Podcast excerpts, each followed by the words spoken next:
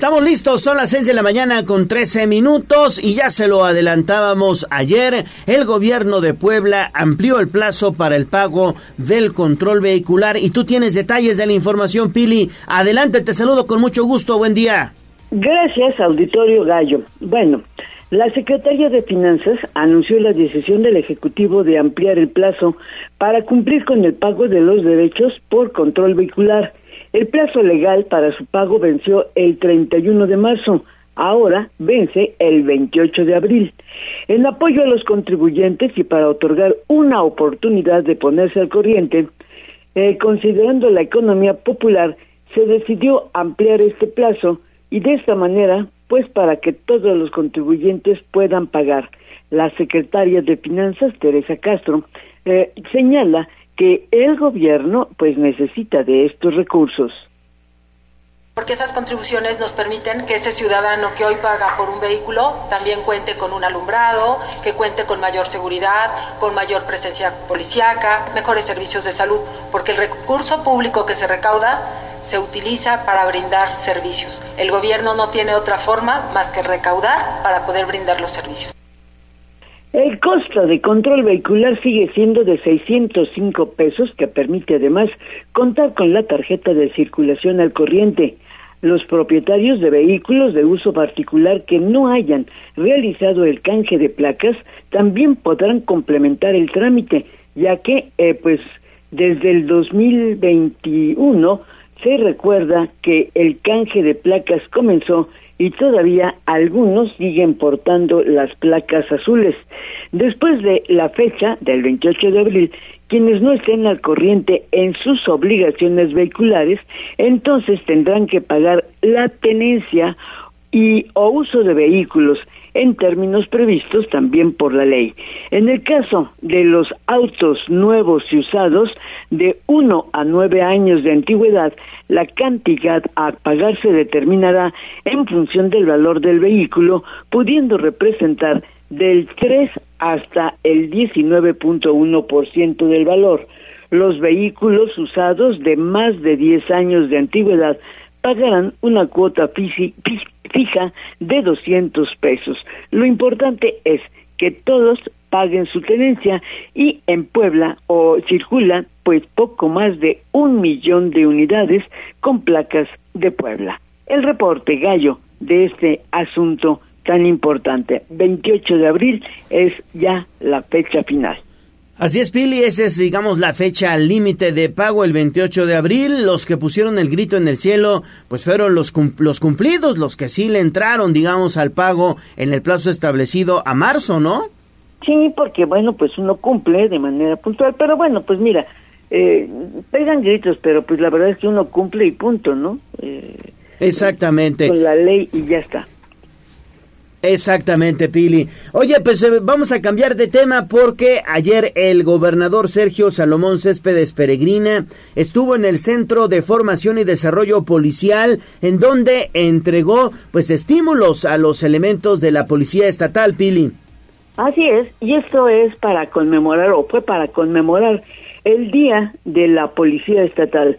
Los elementos de la corporación recibieron ayer no solo el estímulo económico, es decir, su aumento salarial del 10% que se prometió y además se otorgó eh, pues eh, ya la quincena y además también equipamiento y reconocimiento con nuevos uniformes. Todo esto en el marco del Día del Policía Estatal que hizo la entrega el gobernador del estado Sergio Salomón Céspedes en una ceremonia especial que tuvo lugar allá en la Academia de Formación y Desarrollo Policial.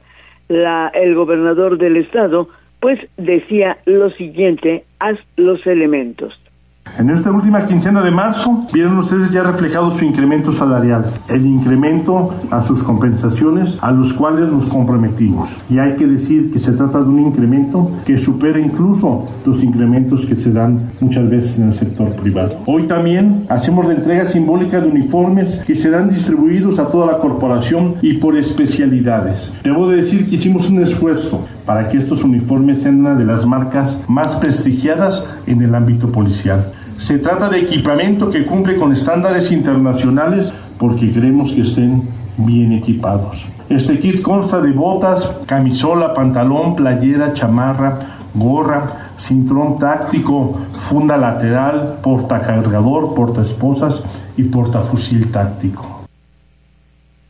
En su mensaje también el gobernador del estado agradeció una vez más el trabajo de los policías que cada día exponen su vida durante sus horas de trabajo. Por eso les dijo que en caso pues de que ocurra una lesión o que lamentablemente pierdan la vida, sus familias no quedan en la orfandad. Señaló que su propuesta desde el inicio de la administración que él preside fue dar una respuesta al mayor reclamo que ha encontrado en la sociedad, que es seguridad. Y en eso, dijo, se ha puesto el empeño y agradeció por eso a los elementos de la policía que están haciendo su mejor papel, pues para ir reduciendo la delincuencia que ha bajado, por cierto, en enero y febrero. Es el reporte gallo de esta entrega de estímulos a los policías. Muy bien, Pili, muchísimas gracias y regresamos contigo más adelante, por favor. Son las 6 de la mañana con 19 minutos. Ahora hacemos enlace con Gisela Telles porque le damos el giro a la información. Eduardo Rivera Pérez, el presidente municipal, confirmó que estará en la procesión de Viernes Santo el próximo 7 de abril, Gis. Así es, Gallo, esto una vez que es un evento hito no solo en la ciudad y el estado, sino en el país y América Latina. Y por ello, luego de que el gobernador Sergio Salomón Céspedes Peregrina aseguró que como ciudadano y fiel creyente acompañará al arzobispo Víctor Sánchez Espinosa precisamente en la procesión de Viernes Santo que se realizará el 7 de abril, pues el edil aseveró que recibió la invitación y también asistirá. Manifestó que continúan también con la coordinación puntual con arquidiócesis y los organizadores que encabezan la OPAEP, esto con el fin de que la celebración transcurra de manera tranquila y ejemplar para que las y los creyentes, pero también los turistas que acuden a conocer estas tradiciones católicas, pues las disfruten con paz y tranquilidad. Escuchemos. Es uno de los eventos hito en nuestro municipio de Puebla, en nuestro estado. La procesión del Viernes Santo coincidimos con Don Víctor, que es una de las más importantes no solamente de México, sino de América Latina. Y nos hemos venido coordinando con la arquidiócesis, con los organizadores que está encabezando la UPAED, para que funcione el servicio que tiene que dar el gobierno de la ciudad de manera ejemplar y todos aquellos que acuden ya sea en un sentido religioso, espiritual, o aquellos turistas que vengan también a presenciar esta celebración, pues puedan hacerlo en las mejores condiciones también en nuestro centro histórico. Eh, sí asistiré, he sido invitado también con el arzobispo y ahí estaremos también participando. Y es importante mencionar que la edición número 31 de esta procesión de Viernes Santo se realizará el próximo viernes 7 de abril a las 11.30 horas en la catedral y se esperan a más de 100.000 asistentes. El reporte gallo. Así es, Gis, muchísimas gracias por esta información. Seguimos contigo porque justamente en el marco de esta Semana Mayor, la Unidad de Normatividad Comercial anunció pues un acuerdo con tiendas de conveniencia. ¿Esto para qué, Gis? Gallo, pues esto principalmente para restringir la venta de bebidas embriagantes en la Junta Auxiliar Ignacio Romero Vargas y la zona de El Calvario, precisamente durante este jueves y viernes santo, porque se realizarán diversas actividades en estos puntos y por ello Enrique Guevara Montiel, director de la Unidad de Normatividad y Regulación Comercial del municipio, dio a conocer que realizaron un convenio con la cadena de tiendas Oxo, esto precisamente para restringir las bebidas alcohólicas con el fin de evitar el consumo desmedido y abonar a la tranquilidad, a la seguridad, pero también al orden. Indicó que a la par pues implementarán un operativo para evitar que se comercialicen bebidas alcohólicas en puestos, cocheras y cajuelas de automóviles, además de que llevarán a cabo exhortos para que se modere la venta en misceláneas, bares y expendios cercanos precisamente a estos puntos, la Junta Auxiliar Ignacio Romero Vargas y también la zona del Calvario. Escuchemos.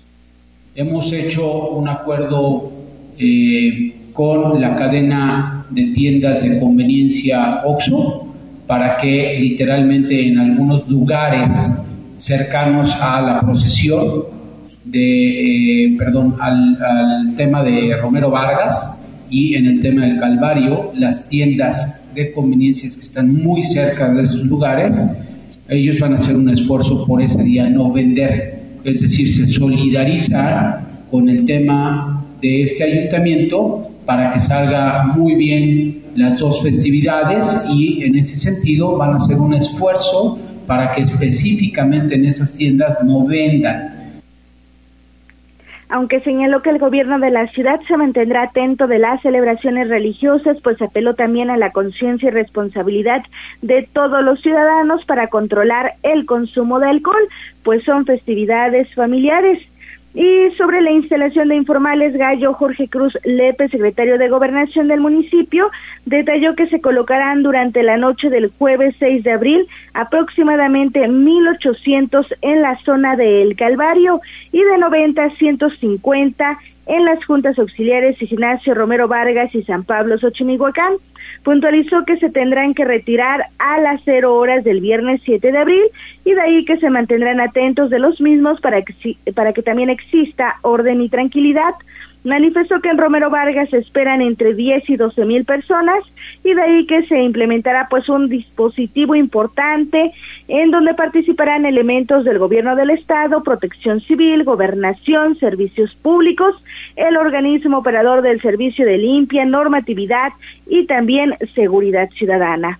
Por su parte, Roberto Salgado, coordinador general del organismo operador del servicio de limpia, informó que reforzarán los dispositivos de limpieza y por ello refirió que el 6 de abril instalarán tres tolvas y un contenedor en el Calvario, así como 30 botes cilíndricos de mayor capacidad en el centro histórico mientras que el 7 de abril se mantendrán en el último contingente de la procesión del Viernes Santo para llevar a cabo el barrido manual, mecánico y succión, entre otras acciones, principalmente eh, esta succión del material que se utiliza para realizar las alfombras que se instalan en algunos templos como el del Señor de las Maravillas.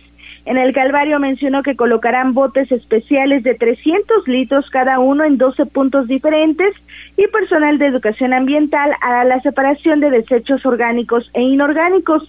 Y por último apuntó que el 8 de abril desarrollarán la limpieza de la zona del Calvario e Ignacio Romero Vargas, así como el retiro de botes de las diferentes zonas para que por la noche ejecuten las acciones de limpieza con barredoras y con ello concluyan pues la limpieza de todos estos puntos importantes en Semana Santa.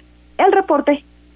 Muy bien, Gis. Bueno, pues toda la información de lo que sucederá en esta semana mayor, en donde, por cierto, Gis, pues ya varias personas, poblanos, incluso también visitantes, pues están acudiendo a los balnearios a darse un chapuzón. Y es que, pues las altas están, las altas temperaturas están a la orden del día y por eso normatividad reforzará los operativos en estos centros vacacionales, Gis. Así es, Gallo. También Enrique Guevara Montiel, director de Unidad de Normatividad, dio a conocer que principalmente el sábado 8 de abril reforzarán los operativos en balnearios de la ciudad con el fin de garantizar el bienestar de todos los ciudadanos. El funcionario puntualizó que mantendrán estricta atención en el balneario Agua Azul, en Rancho Colorado y dos más que se ubican en la Junta Auxiliar de San Francisco Totimihuacán. Además dijo que desplegarán diversos dispositivos en clubes deportivos en donde además llevarán a cabo exhortos para disminuir la venta de bebidas embriagantes, esto con el objetivo de evitar hechos lamentables. Así lo decía. Por parte de la unidad normatividad también, el día sábado haremos recorrido en los pocos balnearios que tiene la ciudad de Puebla, ¿no? Específicamente, de repente, en esta época vuelven medio a abrir Rancho Colorado, medio no, medio sí, el tema de Agua Azul, el tema de todos los, este, gracias, de todos los, eh, en San Francisco, Teotihuacán hay uno o dos, literalmente esos los estaremos vigilando y eh, la invitación es que los clubes deportivos que tienen venta de alcohol, que si hay licencias de venta de alcohol, traten de disminuir la venta, no se los puedo prohibir porque no hay una prohibición, no hay una ley seca sobre bañarse con cubetas, globos, mangueras o pipas de agua en casas, calles o cualquier otro lugar durante el sábado de gloria, aseveró que la actividad ha disminuido, sin embargo dejó en claro que la Secretaría de Seguridad Ciudadana se mantendrá atenta para evitar dicha conducta, por lo que las y los ciudadanos que sean sorprendidos podrían ser multados o remitidos al juzgado cívico. Y es que es importante recordar, Gallo, que el artículo 209 eh, del Coremón pues refiere que se consideran faltas o infracciones administrativas a este capítulo contra la salubridad y el medio ambiente y se sancionarán administrativamente con una amonestación con multas del equivalente del valor diario de 5 a 60 unidades de medida y actualización, es decir, de 518.7 hasta 6.224.4 pesos. Además, también se consideran pues sanciones como arresto hasta 36 horas o trabajo a favor de la comunidad o las personas que hagan uso irresponsable del agua en lugares públicos o desperdicien el agua potable en la vía pública, haciendo uso irresponsable de mangueras, recipientes u otros conductos. El reporte. Esto, esto último que nos mencionas, hay que puntualizarlo muy bien, mi estimada Gis. No hay que desperdiciar el agua durante el sábado de gloria, principalmente porque algunas familias continúan con esta tradición de mojarse durante este día. Pero hoy, bueno, pues hay que cuidar este vital líquido, no desperdiciarlo. De por sí no hay, entonces hay que cuidarlo mucho, Gis. Justamente Gallo es el llamado que hacía el titular de normatividad Enrique Guevara Montiel y pidió pues todos aquellos que quieran refrescarse durante este sábado de gloria, que también puntualizaba que ya son muchos menos los ciudadanos que hacen esta práctica, pues mejor acudan a algún balneario a disfrutar precisamente pues de esta celebración, pero también a, a refrescarse durante esta temporada también de calor intenso. Mencionaba y puntualizaba especialmente en pues la escasez del vital líquido en algunos eh, en algunos estados y bueno, mencionaba y apelaba a la conciencia de todos los ciudadanos para que cuiden el agua y no continúen pues con esta práctica que aunque ha disminuido, pues todavía no se erradica. Exactamente. Nos quedamos contigo, Gis, ya nada más para concluir este bloque de información de la Semana Santa. Preparan nueva noche de museos, ahora viernes y sábado, ¿verdad? Justamente, Gallo, son dos días. Este viernes 7 y sábado 8 de abril se llevarán a cabo la tercera y cuarta edición de Noche de Museos y esto lo anunció Alejandro Cañedo Piesca, titular de la Secretaría de Turismo y Economía del municipio de Puebla. El funcionario puntualizó que participarán 19 y 20 espacios museísticos respectivamente desde las 17 y hasta las 22 horas y de ahí que pidió a las y los ciudadanos participar y además disfrutar del primer cuadro de la ciudad. Eso es parte de lo que mencionaba. tenemos también Noche de Museos este próximo viernes y próximo sábado, una edición más de Noche de Museos para que los turistas, los poblanos, aprovechen esto. Va a haber en este viernes 19 museos participantes, el sábado va a haber 20 museos participantes.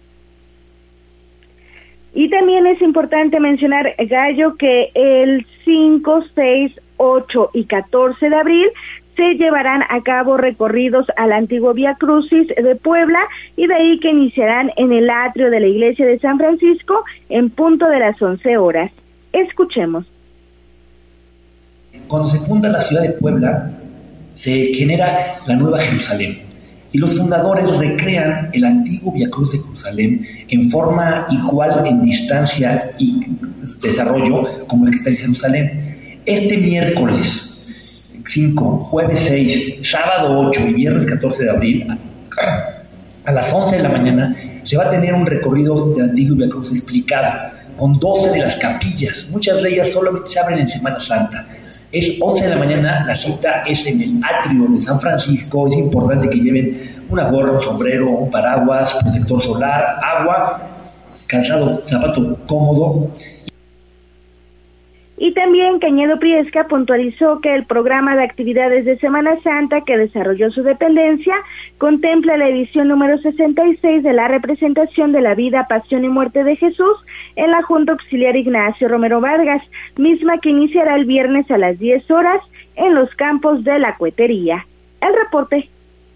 Gis, pues muchísimas gracias por toda esta información. ¿Te parece si hacemos una pausa? Ya tenemos que irnos a corte comercial y regresamos contigo. Danos 30 segundos, por favor, Gis. Gracias. Vamos a pausa y volvemos.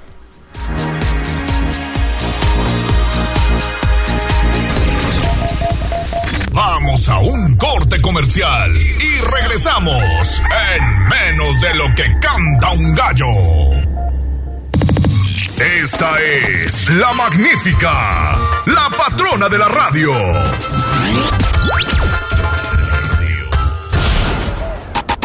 Seguimos con el gallo de la radio. Instagram, Tribuna Noticias. Mi ciudad es la cuna de un niño dormido Hablemos de nuestro pueblo. El reporte de la capital poblana. En Tribuna Matutina. Regresamos entonces, les recuerdo nuestra línea de comunicación abierta para todos ustedes, 222-242-1312, 222-242-1312 y también estamos en redes sociales, en vivo, transmitiendo desde el Facebook de Tribuna Vigila y en Twitter como arroba Tribuna Vigila. Continuamos contigo, Gis, porque se da a conocer que el Ayuntamiento de Puebla rehabilitará el Parque de San Baltasar Campeche, Gis. Así es, Gallo, con una inversión de 3.2 millones de pesos y esto para beneficiar a las y los vecinos precisamente de la Junta Auxiliar de San Baltasar Campeche, luego de señalar que el espacio era una guarida de marihuanos que solo ponían en riesgo a las familias que buscaban disfrutar de este espacio, el alcalde Eduardo Rivera Pérez puntualizó que lograron sacar a dicho grupo y ahora regresarán a este parque su funcionalidad y de ahí que rehabilitarán una superficie de 1.405 metros cuadrados.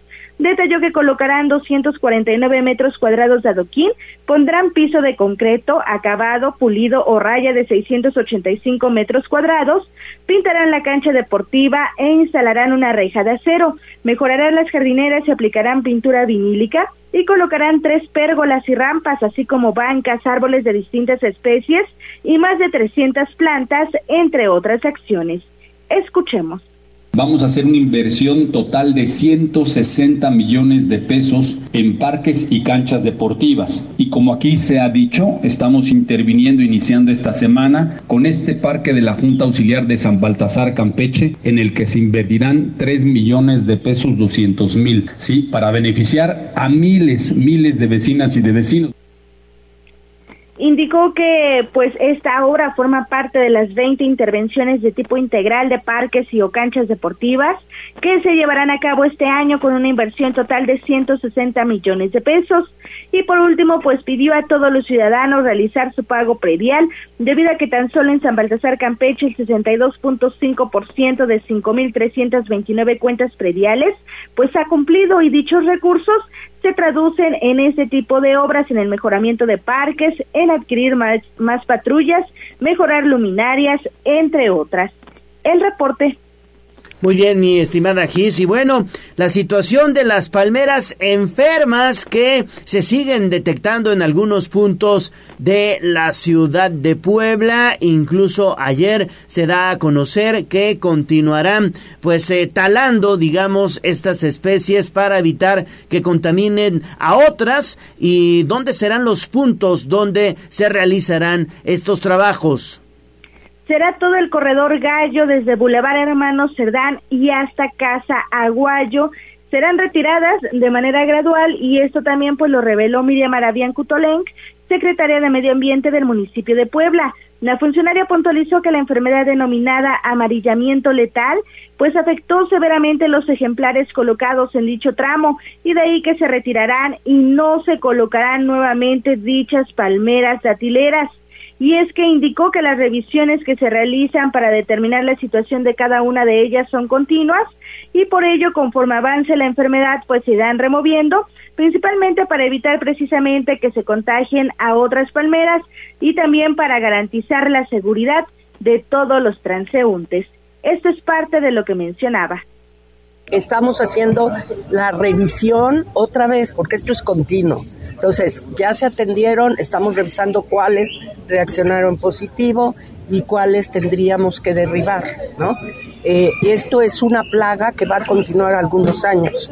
Por eso eh, este tipo de palmera, en específico la que le llaman datilera, es la que no podemos ahorita ya continuar sembrando porque estas plagas duran varios años. Toda la entrada, todo lo que es Hermano Cerdán, o sea, todo ese corredor hasta el centro, hasta donde estaba Casaguayo, donde está Casaguayo, ahí, hay una gran cantidad de palmeras, si te has fijado, que vamos a estar retirando poco a poco porque es eh, complicado es importante destacar, Gallo, que hasta el 5 de enero, pues ya se habían retirado más de 100 palmeras debido a que representaban un peligro para los ciudadanos.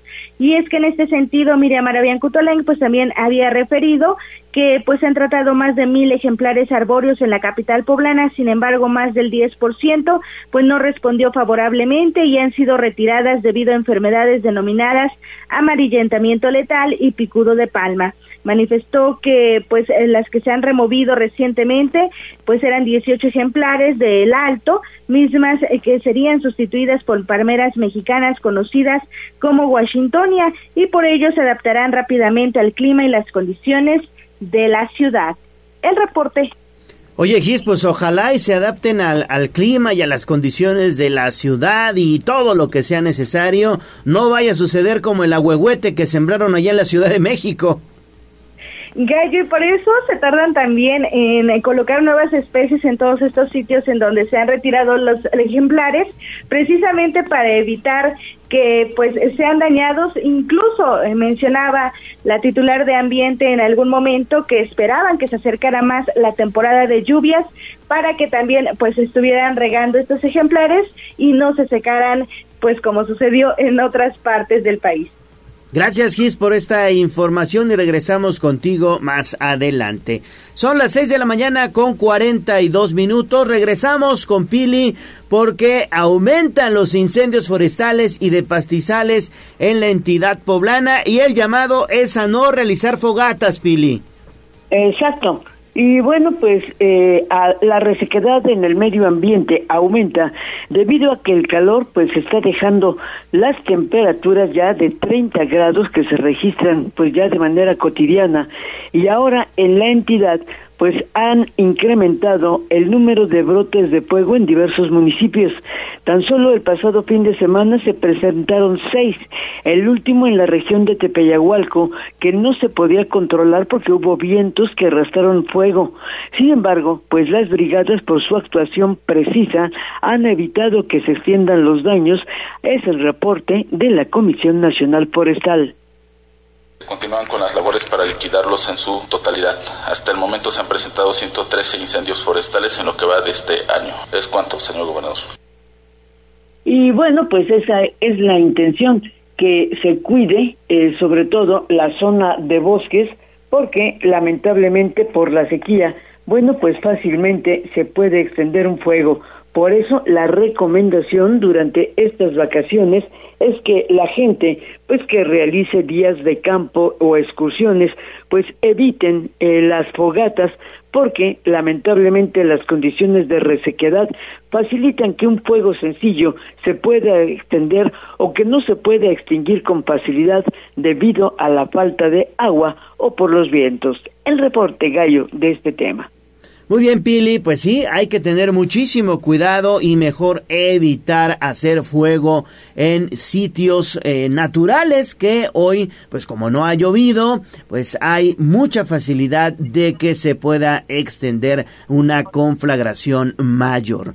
Bueno, y seguimos contigo, Pili, porque en materia de turismo se alista capacitación a hoteleros y también restauranteros, Pili. Sí, fíjate que bueno, pues ya prácticamente se ha generado esa importante actividad. La Secretaría de Turismo ha capacitado al personal de hoteles, de agencias y hasta taxistas para que sepan orientar a los turistas cuando la gente pregunte sobre los sitios históricos, religiosos o de interés. Guadalupe Lozano, de la misma Secretaría de Turismo, se ha encargado de hacer esta importante capacitación porque es indispensable la mano a capacitar o lo estamos haciendo junto con Protección Civil, con DEPRIS, porque es importante alcanzar los estándares de la calidad del agua, los primeros auxilios, todo lo que es complejo por la mayor concentración que hay en esta temporada de semana. También estamos haciendo en coordinación de Protección Civil, porque también dentro de nuestro estado tenemos diversos lugares de senderismo, cascadas, entonces se está trabajando para la salvaguarda de los visitantes y las personas que tengan un turismo seguro. Y bueno, por eso Guadalupe Lozano de la Secretaría de Turismo se ha esmerado en que el personal pues conozca datos básicos que puedan orientar y motivar a los visitantes a quedarse en Puebla y no ser solamente una ciudad de paso. El reporte, Gallo. Muy bien, Pili, pues muchísimas gracias y regresamos contigo un poquito más adelante, por favor. Todavía hay información de la política. Son las seis de la mañana con 46 minutos y bueno, pues vamos a escuchar entonces la historia de las porteadoras de la Virgen de la Soledad. Importantísimo porque esta es una de las imágenes que procesiona el Viernes Santo y David Becerra investigó en torno a este tema. Escuchemos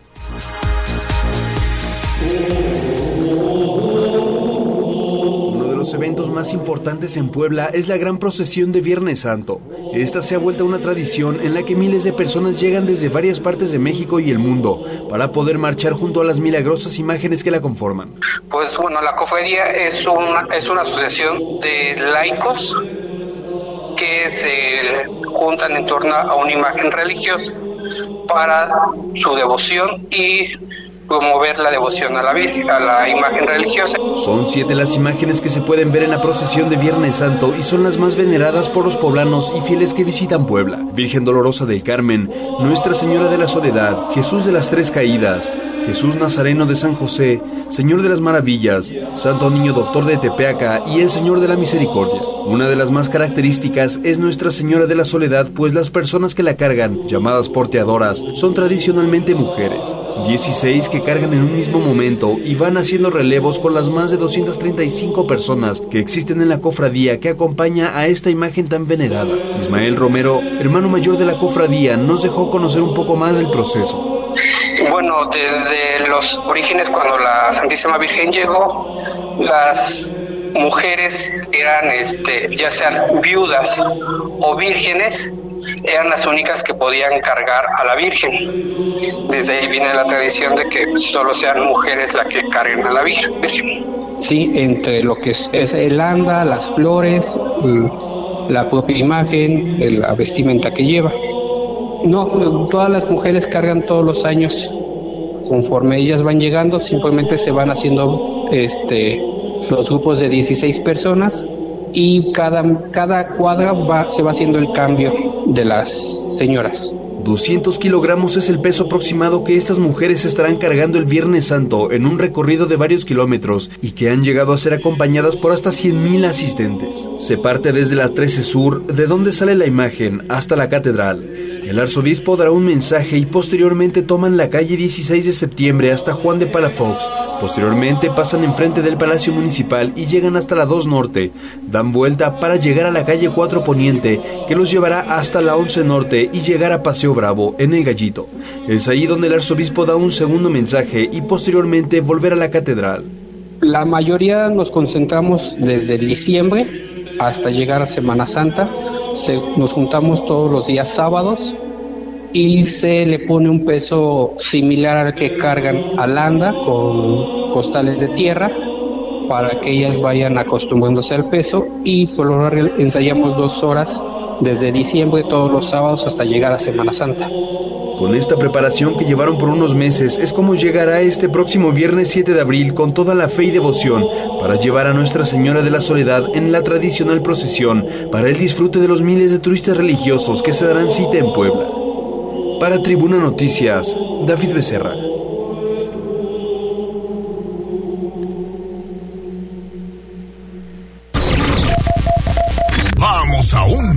Comercial y regresamos en menos de lo que canta un gallo. Esta es la magnífica, la patrona de la radio.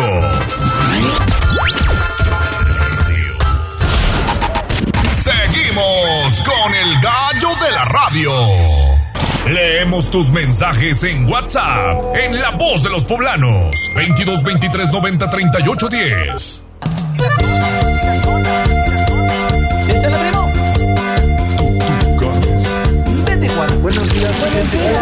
Esta es la voz de los poblanos.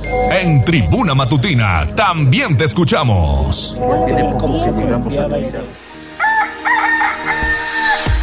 Estamos de vuelta en Tribuna Matutina, son las 6 de la mañana con 54 minutos y vamos con lo más importante, la voz de usted, la voz de los poblanos. Se pone en contacto con nosotros directamente al 222-242-1312. La señora Sánchez dice, quiero saber dónde puedo hacer la denuncia para pensión alimenticia. Viví en unión libre por 15 años y ahorita mi exmarido ya no me manda dinero para mi hija. Bueno, se tiene que asesorar con un abogado para que inicien un juicio de alimentos. El abogado tendrá que iniciar este juicio de alimentos, acude al juzgado más cercano a, su casa, es decir, si usted vive en Puebla, pues tendrá que acudir a un juzgado de ciudad judicial. Si usted vive en Cholula, tendrá que acudir a un juzgado, por ejemplo, del distrito de Cholula, y así en las diferentes regiones del estado hay distritos judiciales, pero sí tiene que asesorarse de un abogado.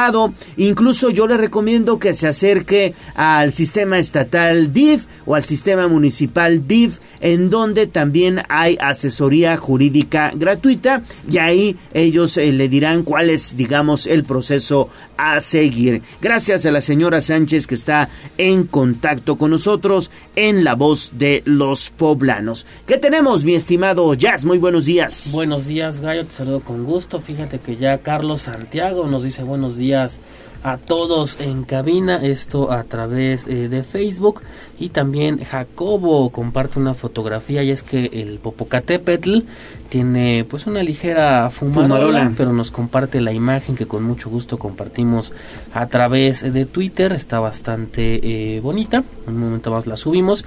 Y ya en otros eh, temas nos preguntan si sabes hasta qué día van a estar las obras en la autopista, bueno en varios tramos de la autopista México-Puebla, porque nos dice la señora, ahorita te digo el nombre, estoy buscando el WhatsApp, aquí está la señora...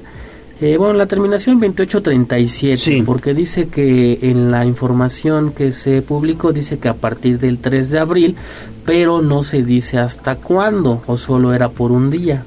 No, no, no, son obras que eh, se están realizando, digamos, de manera eh, muy puntual en este tramo de Chalco a Santa Marta, prácticamente en lo que es el acceso a la Ciudad de México sobre la autopista México-Puebla. Y no hay para cuándo, ¿eh? No hay fecha, únicamente la información es que iniciaron ayer, lunes 3 de abril, y no hay para cuándo se pueden prolongar estas obras, así que hay que tener precaución vial en ese punto y también armarse de mucha paciencia. Si de por sí, cuando, cuando no hay obras, hay muchísimo tráfico en el acceso principal a la Ciudad de México. Imagínense ustedes cuando hay obra, hay que tener mucha, mucha paciencia y salir con tiempo de anticipación, porque recuerden que muchas personas incluso acuden a la Ciudad de México, eh, al aeropuerto, por ejemplo,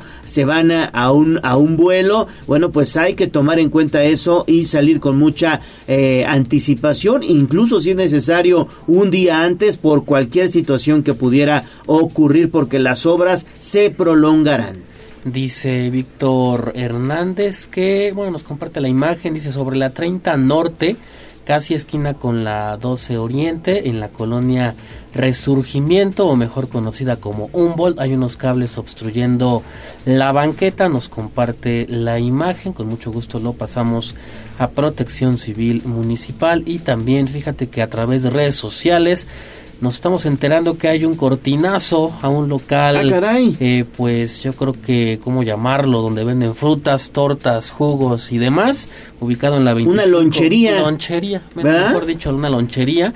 Eh, ubicada en la 25 Oriente y 10 Sur. Esto en la colonia Ladrillera de Benítez. Ya hay, ya hay presencia de elementos de la policía. Sí, conozco esa lonchería, ¿eh? Sí, muy famosa, la verdad. Es muy sí, famosa. sí, sí, sí. Muy sabroso ahí lo que ofrecen los amigos de esta lonchería, ofrecen sándwiches saludables, croissant, ofrecen también ensaladas de fruta. Está muy bien esa lonchería, pequeñita pero bien, bien surtida. ¿Cómo crees que les dieron un cortinazo? Así es, ya hay imágenes en redes sociales, en la mitad de la cortina pues forzada, lamentablemente pues así está el tema y cerramos con esto porque eh, habrá trabajos de bacheo este martes eh, por parte de Infraestructura Municipal en la 28 Oriente, también en el Boulevard eh, Xonacatepec, calle Juan de la Barrera, también sobre la 32 Norte, la 27 Poniente, calle 7 Sur, calle Zacatecas, calle Yucatán y también entre otras en la, en la 22 Poniente.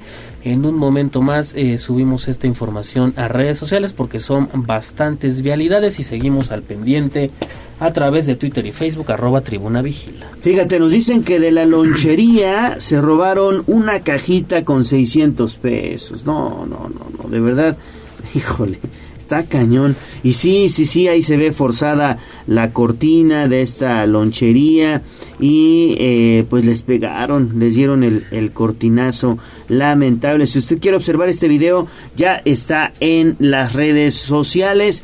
Bueno, pues el monto de lo robado es de 600 pesos ahí en esta lonchería.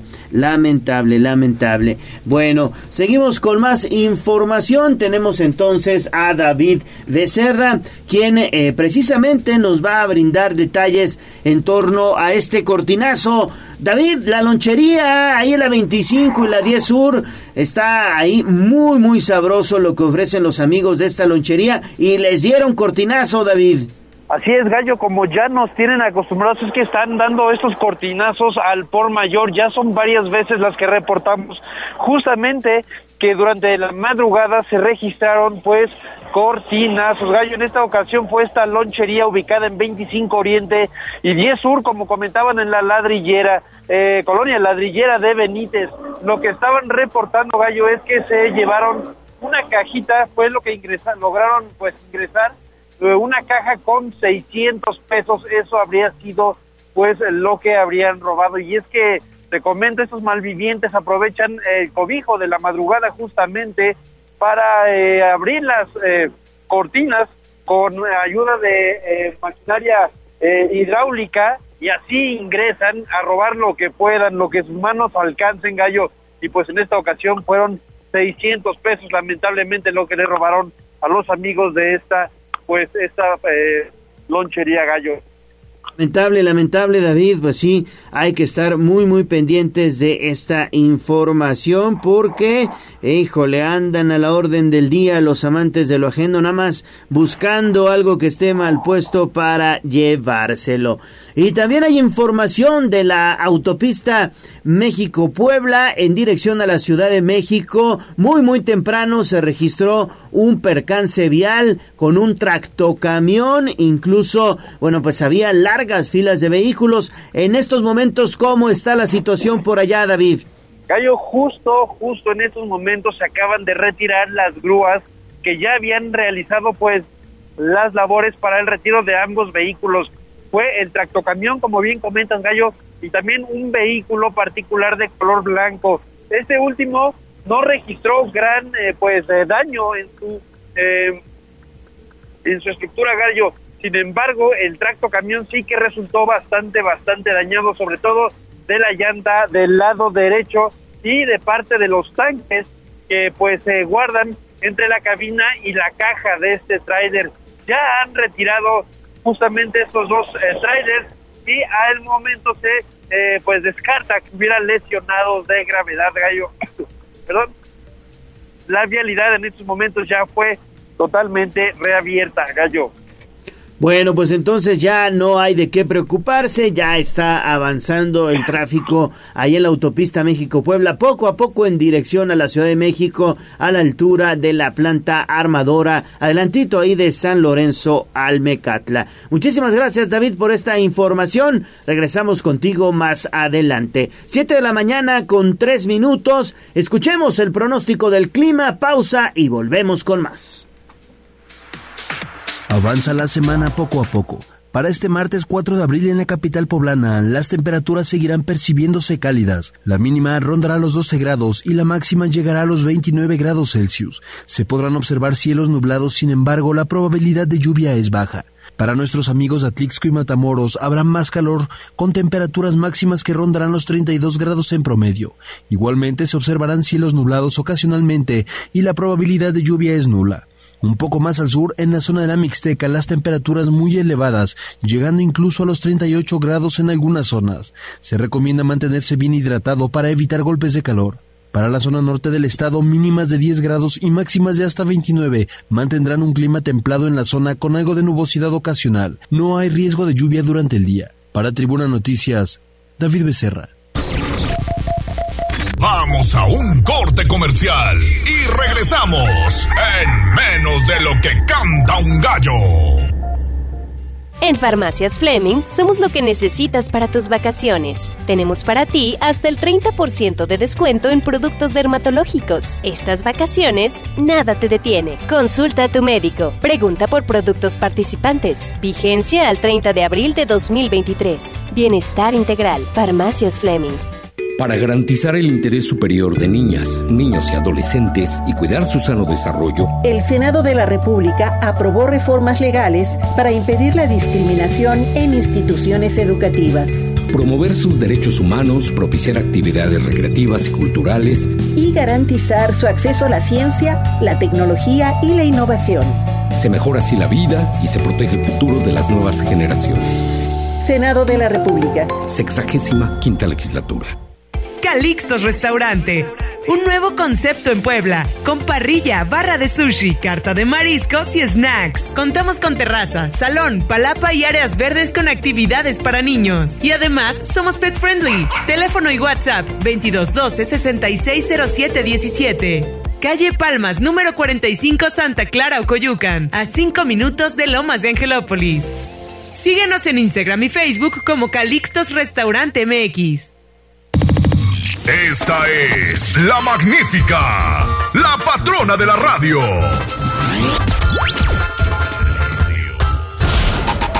Seguimos con el gallo de la radio. Leemos tus mensajes en WhatsApp, en La Voz de los Poblanos, 22 23 90 38 10.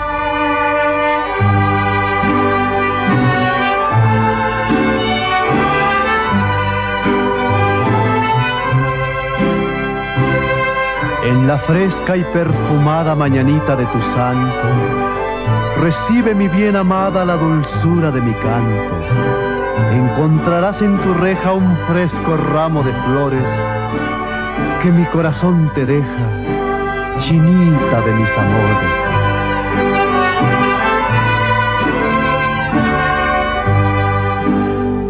Estas son las mañanitas Bueno, pues ya estamos escuchando las tradicionales mañanitas del señor Pedro Infante, porque recuerden ustedes que todos los días el gallo de la radio, la voz de los poblanos y tribuna matutina festeja contigo que estás de santo, de cumpleaños o también de aniversario. ¿Y cómo festejamos? Pues te obsequiamos un pastel mediano de pastelería 520, la hora del postre, no un panquecito, no, no, no, no, a ver, a ver, un pastel mediano para que festejes en familia y lo único que tienes que hacer es ponerte en contacto con nosotros en esta ocasión al 222 242 1312, ahí te va a contestar Abraham y le dices yo quiero mi pastel de pastelería 520 porque cumplo años o estoy cumpliendo también un aniversario o incluso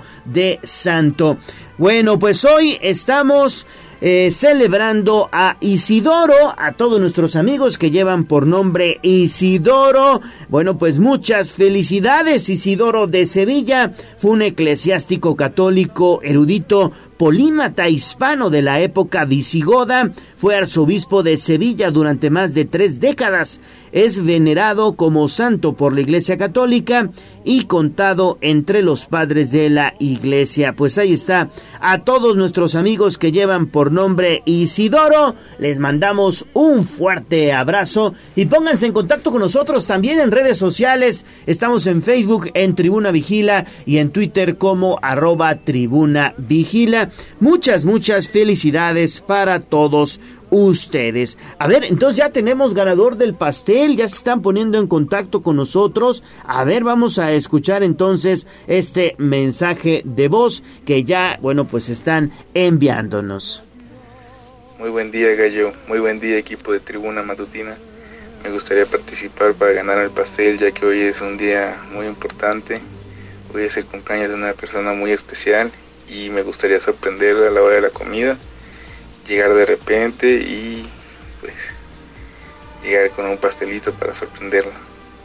Órale, pues entonces ya hizo su plan, dice, la voy a sorprender, a la hora de la comida le caigo de sorpresa y festejamos. Bueno, pues ahí está entonces, aquí el mismísimo Abraham se pone en contacto con ustedes para que, bueno, pues chequen las sucursales de Pastelería 520. Yo les recomiendo la nueva sucursal, ¿eh? La nueva sucursal recta a Cholula. Dense la vuelta por ahí, por favor, en la nueva sucursal recta a Cholula, que está al final de la recta a Cholula sobre... Eh, prácticamente viniendo de Cholula hacia Puebla. Al final pasan del semáforo de la gasolinería. Adelantito hay unas oficinas de la Secretaría de Educación Pública y ahí adelantito del lado derecho ahí está Pastelería 520 la hora del postre. Así que pues muchas felicidades. Me quisiera hacer favor de apagar su linternita mientras que pasa mi amor. Despierta, mi bien, despierta, mira que ya amaneció. Ya los pajarillos cantan, la luna ya se metió.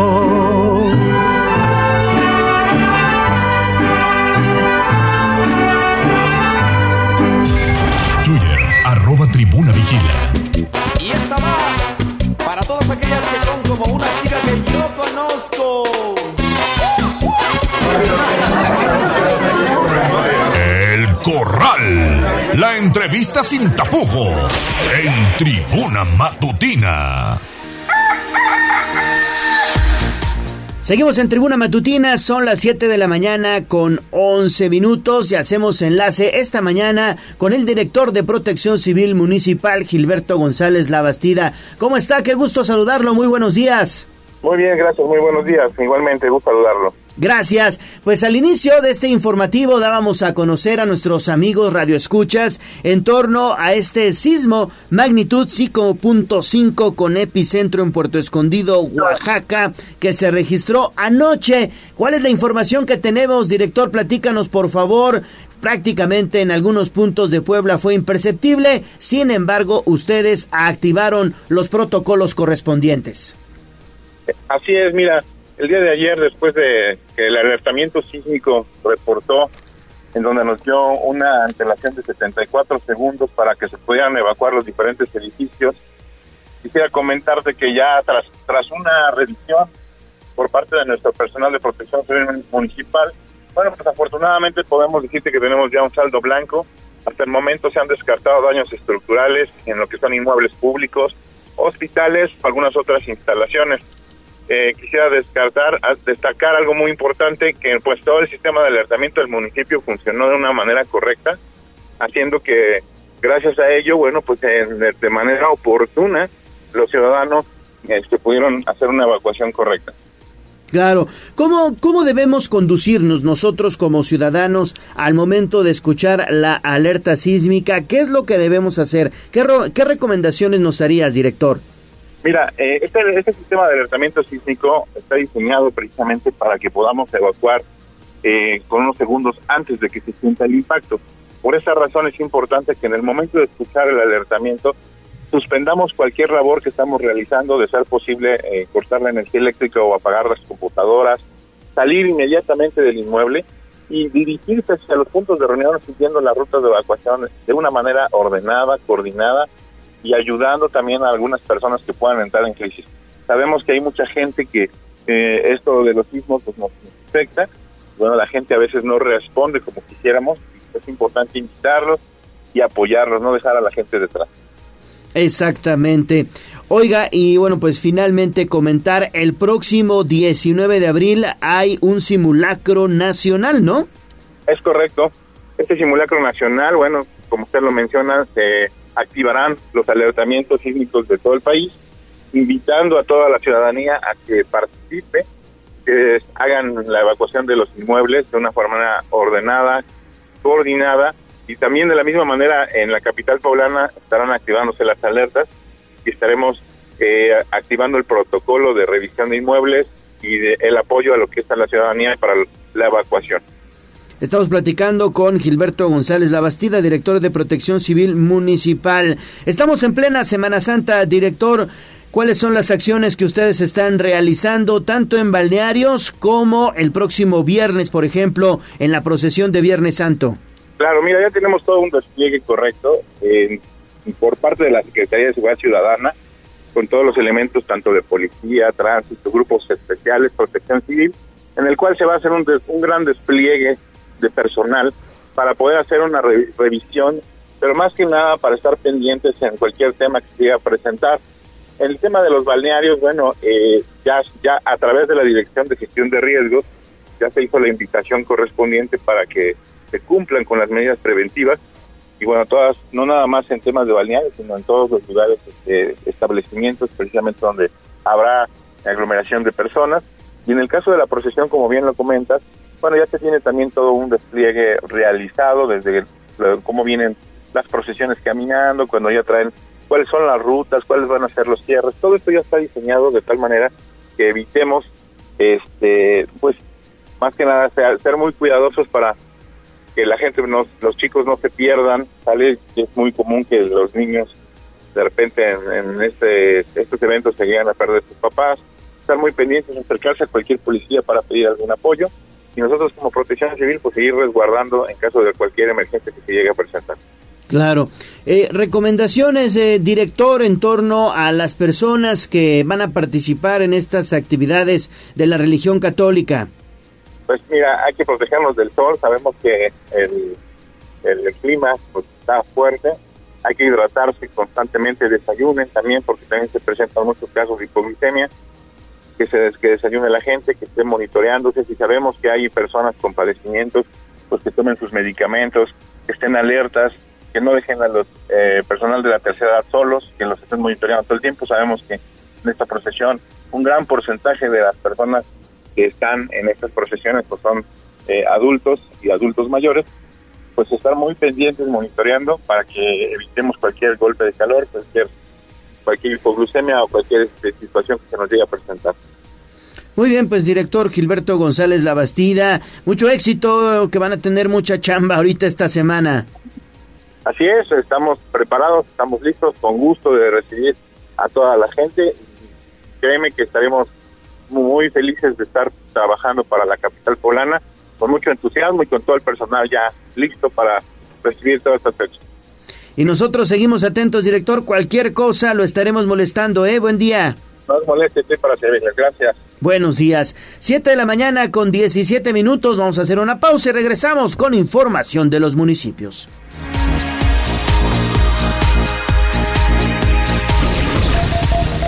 Vamos a un corte comercial y regresamos en menos de lo que canta un gallo. Esta es la magnífica, la patrona de la radio.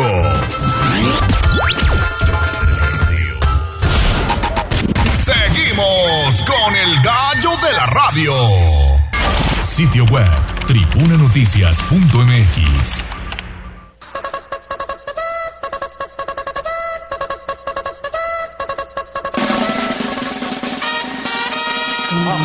Más allá del pueblo y la zona conurbada.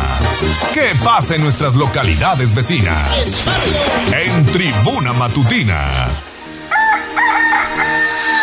Estamos de vuelta en Tribuna Matutina, son las 7 de la mañana con 20 minutos. Comenzamos nuestro recorrido por los municipios. Hacemos enlace con Jessica Ayala hasta la región de Atlixco y la Mixteca Poblana. Jessy, ¿cómo estás? Te saludo con gusto. Muy buenos días. Adelante con tu información, por favor. Muchas gracias, Leo. ¿Qué tal? Muy buenos días. Espero que te encuentres muy bien y también un saludo a todos nuestros amigos radioescuchas les comento que aquí en el municipio de Atlixco, las áreas de seguridad pública, sobre todo las viales, van a estar muy pendientes ahora que ha comenzado este periodo vacacional, porque, bueno, pues tienen que estar distribuidos tanto en carreteras como en la zona centro del municipio de Atlixco. Precisamente en ese sentido, pues es cómo se van a ir dividiendo para estar pendientes de la carretera Atlixco-Izúcar, así como de los accidentes que puedan ocurrir en la autopista siglo XXI. Entrevistamos a Néstor Tapia, director de Vialidad Municipal, quien explicó que en el centro de Atlixco elementos van a estar apoyando a los turistas a fin de que encuentren estacionamiento, porque sabemos que bueno en este periodo vacacional es insuficiente, y también que no se estacionen en zonas prohibidas, ya que están establecidas algunas áreas para personas con discapacidad. Vamos a escuchar parte de esta entrevista diferentes elementos, que es uno del lado sur, lado norte, lado poniente, lado oriente. Y vamos a estar trabajando en coordinación con Vialidad del Estado, coordinación con Policía Estatal, con la Policía Turística y con Guardia Nacional, por los temas que eh, sobre carretera federal han tenido varios accidentes, va a estar en coordinación lo que es la Guardia Nacional para cualquier tipo de temas de un accidente. Eh, acerca el el parque turístico, lo que es en el Zócalo, sí, este, ahí sí vamos a tener este, elementos, lo que son de turistas, sí vamos a dar el apoyo, pero dependiendo exactamente dónde se van a estacionar. Eh, solamente como los minusválidos de ese, tema. Sobre carreteras federales, sí vamos a tener los elementos ahí, lo que es eh, Guardia Nacional y lo que es la militar van a estar en recorrido. Lo que es eh, de vialidad del Estado, lo que es todo lo que es estatal, vamos a tener la, la turística, vamos a tener lo que es vialidad del Estado. Lo que es el alcoholímetros en diferentes tipos de, de lado poniente, lado oriente, sur o norte. Vamos a estar trabajando en diferentes tipos de sector, no solamente un solo lado, vamos a trabajar en diferentes, pero sí se va a trabajar lo que es el alcoholímetro. Así es que ya lo saben, también estará presente este operativo de alcoholímetro, sobre todo para las personas que pues gustan de ingerir algún tipo de bebidas, pero es importante siempre mantener el control porque tan solo en este fin de semana pasado, bueno, pues ocurrieron dos accidentes viales bastante aparatosos y por ello también es importante hacer esta recomendación. Sobre todo en los balnearios, que también se hacen estos operativos y pues obviamente si los detienen con bebidas alcohólicas tendrán que ser remitidos ante la autoridad. Esta es mi información, Leo. Bueno, pues hay que estar bien atentos entonces con el operativo alcoholímetro, mi estimada Jessie, porque muchas personas acostumbran a pasarse de copitas o de chelitas, ¿no?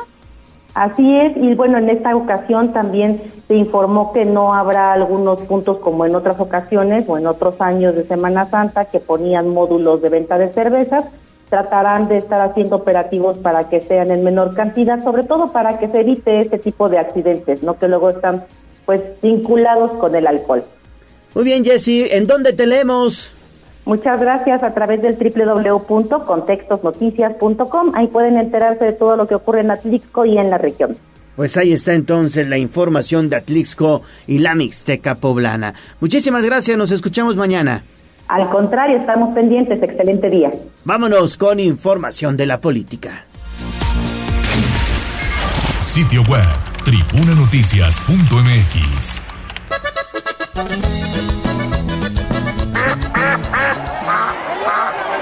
Se decreta un receso hasta que se restablezca el orden. No te hagas pato. Vamos con información de la política. En Tribuna Matutina. A esta hora, 7.25, hacemos enlace con el senador Alejandro Armenta. Senador, ¿cómo estás? Te saludo con gusto. Buenos días. Buenos días, Leonardo. Gracias a, Tribuna por esta oportunidad de comunicación. Excelente mañana. Compartirles que esta semana la presencia del el embajador de China tuvo un impacto importante porque hemos logrado una mayor vinculación entre empresarios eh, poblanos mexicanos con empresarios que acudieron al encuentro que llevó que llevamos con el embajador Shan Rum, embajador designado de la República Popular China en México. Es importante compartirlo porque la inversión extranjera directa que ha tenido China en México acumula ya más de 2.400 millones de dólares entre el dos, entre 1999 y 2022. El comercio entre México y China ha sido muy importante, toda vez que eh, Puebla, en este caso, aporta el 16% de las exportaciones hacia China desde México. Hay en Puebla más de 10 empresas con capital chino en diversos sectores como autopartes, tecnologías y telecomunicaciones eh, compartirte que esa tarea la estamos haciendo con los embajadores de diversos países, nos interesa, ahora que estoy en la presidencia del Senado, la segunda vez que un poblano encabeza la presidencia del Senado, eh, traer embajadores de las principales potencias del mundo para vincularlos con empresarios eh, de nuestro estado. Lo mismo hicimos con el embajador, el señor Wolfgang Dolph, eh, quien es eh, además un académico y representante de Alemania. Alemania y China son los principales son los principales países que tienen relación comercial con nuestro estado y buscamos con ello que las empresas poblanas se puedan vincular, eh, podamos vincular a los micro, pequeños, medianos empresarios poblanos con el capital extranjero a efecto de generar mayores oportunidades para nuestro para nuestro estado. Eh, ese es el tema, Leonardo. Eso es lo que te iba a, preguntar, senador, si hay algún eh, resultado, digamos, ya palpable de esta reunión que sostuvieron con el embajador de la República Popular China. Mm, bueno, sin duda es importante porque esta, esta misma visita que tuvo el embajador eh, lo acompañaron 30 empresas, el embajador chino, eh, 30 empresas que el señor Chang Rong eh, se hizo acompañar y desde luego que eh, ya hubo acercamientos entre varios empresarios. Eh, ¿quién, ¿Quién da a conocer las inversiones? ¿Quién, ¿A quién le corresponde es al gobierno del Estado? Yo soy muy respetuoso y solamente soy un facilitador Lo mismo haremos con el embajador de Italia en los próximos días. Estará el embajador de Italia en Puebla, el embajador de Canadá, el embajador de Francia. Nos interesa también traer al embajador de Corea. Es una tarea que estamos haciendo con ese propósito, pero le corresponde al gobierno del Estado dar a conocer quiénes em, eh, llegan y qué tipo de inversiones se presentan. Lo, yo tengo que ser muy prudente con esa información.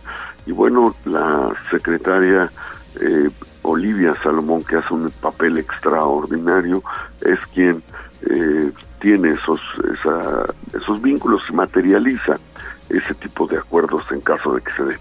Claro. En otro orden de ideas, senador, en días recientes se hizo ya el, nombramiento de los nuevos consejeros del Instituto Nacional Electoral, de la misma consejera presidenta del propio INE, Guadalupe Tadei. ¿Qué opinión te merece esta reestructuración que se está haciendo en el INE con la llegada de estos consejeros? Bueno, es una tarea normal, es una tarea que se tenía que hacer y qué bueno que al final eh, se llevó a cabo por parte de la Cámara de Diputados y desde luego que el órgano electoral eh, se está renovando y esperemos que la democracia eh, sea el punto de coincidencia con los nuevos consejeros y el respeto a la voluntad ciudadana por parte de todos los partidos políticos. Claro, recientemente, el viernes pasado, ya en la política local, en la grilla local, el gobernador Sergio Salomón Céspedes ofreció una comida con motivo de sus primeros 100 días de gobierno. ¿Cuál es el balance que tienes de estos primeros 100 días de Sergio Salomón al frente del gobierno estatal, senador? Bueno, el gobernador eh, eh, Luis Miguel Barbosa inició esta parte del gobierno ahora Sergio Salomón está dando continuidad a los trabajos que venía realizando el gobernador Barbosa. Yo felicito a Sergio Salomón por estos primeros 100 días de gobierno. Estoy seguro que habrá de consolidar el programa de gobierno que encabezó el gobernador Luis Miguel Barbosa y estoy cierto que este estilo de gobierno que él tiene de, eh, digamos, apertura, de acercamiento, de vinculación, va a facilitar eh, de mejor manera las inversiones y sobre todo va a consolidar la seguridad. La principal preocupación que tenemos en Puebla es la seguridad. Y yo estoy cierto que este será uno de los principales temas que eh, atiende el gobierno que encabeza Sergio Salomón. Le felicito y le deseo éxito porque el éxito que tiene el gobierno de Puebla se traduce en bienestar para las y los poblanos. Oye, senador, se está poniendo en contacto con nosotros el ingeniero Armando Echeverry, dice que es especialista en litio, te quiere felicitar por tu empeño y sobre todo también por este, eh, pues este libro que has estado, pues, eh, dando a conocer en todos los rincones del estado, ¿no? La importancia del litio. Te manda saludos, Armando Echeverry. Bueno, Echeverry, quiero decirte que es quien generosamente me, me hizo la, la, escribió el prólogo del libro, yo se lo agradezco públicamente a Armando Echeverry. Él es un especialista, un ingeniero especialista en petróleo y en energías, y él me ha orientado siempre en estos temas. Lo felicito, le envío un abrazo. Y ahora tenemos que hacer que el litio llegue a las escuelas con paneles solares, llegue a los a las sociedades de pozo para que paguen menos por el consumo de energía eléctrica, llegue al transporte público que puede ser una realidad y desde luego llegue a las empresas, eh, micro, pequeñas, medianas empresas para que sean más productivas y desde luego a los hospitales, a las escuelas. Es el siguiente reto, el litio para todos, para la industria automotriz, pero también para todos, todas y todos los que eh, tienen una actividad económica o para la propia vivienda que hay en los hogares de los poblanos. Muy bien, senador, pues muchas gracias. ¿En dónde te vamos a leer tus redes sociales, por favor? En Alejandro Armenta Fun, .com, alejandroarmenta.com, ahí me encuentro con toda esta información, el libro La pandemia de los edulcorantes, información específica en materia de litio y en energías. Un abrazo, muchas gracias a tu audiencia. Gracias, Leonardo. Gracias, senador Alejandro Armenta, senador de la República. 734, hacemos enlace con Liliana Tech porque, bueno, pues ayer, ayer hubo importante información del diputado federal Mario Riestra. Fíjense ustedes, dio a conocer el legislador federal que hay por ahí un decreto del gobierno de México que pretende desaparecer las delegaciones de la Secretaría de Economía y únicamente dejar oficinas regionales. Por ejemplo, si usted desea realizar algún trámite en la Secretaría de Economía, pues tendrá que acudir, fíjense nada más, hasta Boca del Río Veracruz, Boca del Río Veracruz para realizar este trámite ante la Secretaría de Economía. Eso sucede, digamos que en el centro del país. Sin embargo, como bien ya sabe usted, en el norte las distancias son más largas y si desean hacer un trámite de esta naturaleza ante la Secretaría de Economía, bueno, pues tendrán tendrán que eh, pues acudir incluso a delegaciones aún más más lejos. Entonces entonces, bueno, pues vamos a escuchar un poquito de lo que comentaba el diputado federal Mario Riestra. El pasado 13 de marzo el gobierno federal publicó en el diario oficial de la federación un decreto por medio del cual modifica la estructura orgánica de la Secretaría de Economía y desaparecen todas las delegaciones y subdelegaciones de esta Secretaría en todo el país. Con ello habrá grandes afectaciones para las micro, pequeñas y medianas empresas, para los que se dedican al trabajo del campo, del comercio, de la minería. Hoy, según esta propuesta del gobierno federal, todos los trámites se estarían concentrando en ocho oficinas regionales y solamente permanecerían oficialías de partes en los estados. Eh, por ejemplo, en el caso de Puebla, todos los trámites tendríamos que irlos a realizar a Boca del Río, Veracruz. Y en el extremo de lo absurdo, los ciudadanos de Durango, por ejemplo, tendrían que desplazarse 22 horas para que los atiendan en la oficina regional de Tijuana. Ya basta, Miren, ahí está lo que les decía, pues pretenden desaparecer ahora de las delegaciones de la Secretaría de Economía. Bueno, pues ver para creer y escuchar para creer. 736, antes de irnos a pausa, vamos a hacer enlace con David Becerra. ¿Qué hubo, David? ¿Qué te encontraste en la autopista? Adelante, por favor.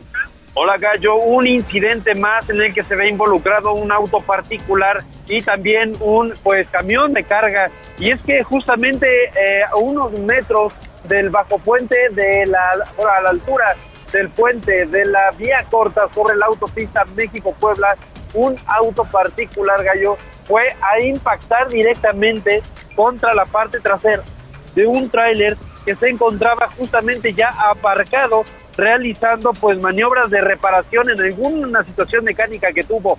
El tráiler se aparcó, estaba detenido y llegó por la por atrás este auto particular incrustándose, incluso quedando pues debajo de este de este tráiler y afortunadamente no hubo personas lesionadas de gravedad. Aparentemente en el auto particular Gallo viajaban cuatro a cinco personas que pues salieron inglesos del automóvil. Sin embargo, este último, este automóvil quedó bastante dañado de su parte delantera, incluso botando las bolsas de aire, por lo que fue un milagro prácticamente que nadie resultara herido de gravedad. Ya en el sitio pues están trabajando eh, agentes de la Secretaría de Seguridad Pública, abanderando el sitio y una grúa ya ha recibido la luz verde para empezar las obras para el retiro de este vehículo que en primera instancia pues lo sacó, lo tuvo que jalar para sacarlo de donde estaba, de debajo del tráiler. Así se pues ve esta mañana de accidentes en autopista. En estos momentos no bloquean totalmente carriles, solamente parcialmente el carril de extrema derecha, por lo que si va a circular por esta zona, tenerlo muy, muy en cuenta, Gallo, tener sumamente pues, precaución para no generar otro accidente de este tipo, Gallo. Pero me eh, imagino que ya hay carga vehicular en el punto, ¿no? Un poco de carga vehicular, sí, y por momentos pues se ralentiza en este punto, pero una vez que pasan el punto del choque pues ya continúan su camino todos los vehículos gallos. Muy bien, David, pues muchísimas gracias. Hay que manejar con precaución. Gracias, David. Todos estos videos ya están en las redes sociales de Tribuna Vigila. Pausa y volvemos ya con toda la información deportiva. Vamos a un corte comercial y regresamos en menos de lo que canta un gallo. Esta es la magnífica, la patrona de la radio.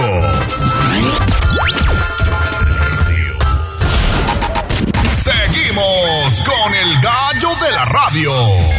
Twitter, arroba tribuna deportes.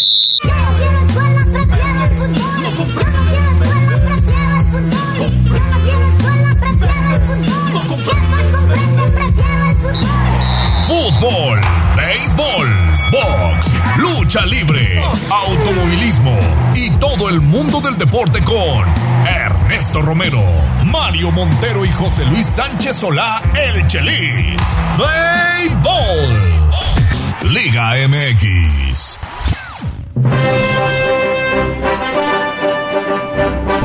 Ernesto Romero y la información deportiva. Adelante, Neto, por favor, buen día. ¿Qué tal, Gallo? Muy buenos días, buenos días a todo el auditorio. Vámonos rapidísimo con información deportiva porque el árbitro Fernando Hernández se disculpó por agredir a un jugador de León el pasado fin de semana y aseguró que estará acatando la sanción que le imponga la Comisión Disciplinaria de la Federación Mexicana de Fútbol. Y es que hay que recordar que al minuto 65 del encuentro entre América y León del presente campeonato, Hernández terminó golpeando con la rodilla al jugador argentino de León, Lucas Romero, quien lo estaba encarando y reclamando una decisión. De manera textual, a través de su cuenta de Twitter, escribió a la afición y al público en general, les ofrezco una disculpa, al igual que a Lucas Romero por mi reacción, nunca lo agrediría, así como a ningún otro jugador.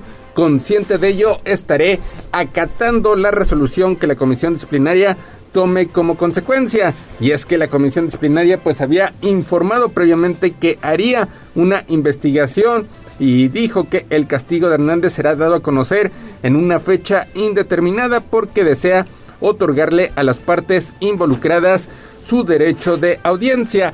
Hay que dejar en claro que el reglamento de sanciones de Liga MX contempla un castigo que va desde un partido de suspensión con un máximo de 15, además de una sanción económica. Así que pues estaremos estaremos al pendiente de esta situación. El árbitro Fernando Hernández, 39 años de edad, debutó en la máxima categoría en el 2015 y tres años más tarde recibió su gafete de FIFA para ser uno de los nueve silbantes aztecas en activo que comparten esa distinción. Se menciona que también podría perder pues ese privilegio de estar sancionando partidos a nivel internacional. Bueno, pues ahí está entonces, se da a conocer pues esta sanción disciplinaria para el árbitro, que bueno, o sea, la imagen dio la vuelta al mundo, ¿no, Neto? Sí, aunque también aparecieron otras imágenes donde se ve que el jugador de León pega es el primero, ¿no? que agrede, por eso es que la comisión disciplinaria pues está, está todavía tardando en tomar esa decisión. Ya también eh, se hizo presente a través de su cuenta de Twitter el conjunto de León y el propio jugador Lucas Romero, donde señalan que pues espera, espera que no exista una sanción mayúscula para el estratega que simplemente pues fueron fueron los ánimos que en ese momento pues se calentaron previo este o provocado por el partido que pues es uno de los encuentros más disputados, uno de los encuentros más esperados del año, León ante América, que seguramente se verán más adelante las caras en la fiesta grande. Eh, dos equipos que han tenido una rivalidad muy marcada, sobre todo en los últimos años, disputando inclusive finales y que por eso, por eso, pues llegó a presentarse esa situación. Y es que hay que recordar que Hernández no es la primera vez que se ve involucrado en este tipo de escándalos. En 2017 el Silvante pues había recibido un cabezazo por parte del jugador Pablo Aguilar, también de las Águilas del América, quien este junto con el gremio arbitral pues exigió un castigo de un año para el paraguayo que eventualmente fue de 10 encuentros, ahora es la otra cara de la moneda. Sí, al menos ahora él pegó. Ahora él fue el que pegó, pero al menos el León y el propio jugador Lucas Romero pues dejaron en claro que esperan que esta sanción pues no termine, no termine afectando sobre todo a su familia que depende económicamente de este nazareno, repetimos, 39 años de edad. Bueno, tampoco cobran tan barato. Fácil, yo creo que un árbitro de primera división, en, siendo el central, está como en 60, 70 mil al mes. Sí, creo, cobran bien, ¿no? Sí, Cobran sí, bien. sí. Y aparte también hay que mencionar que muchos árbitros se encargan de calentar a los jugadores. También eso es otra cosa que también tendrían que regular. Sí, y también es lo que iba a comentar, por mucho que se enciendan los ánimos en el partido, entre los jugadores, es más, hasta entre los técnicos, como ya lo observamos en este América contra León, el que debe de tener siempre cabeza fría es el silbante, ¿eh?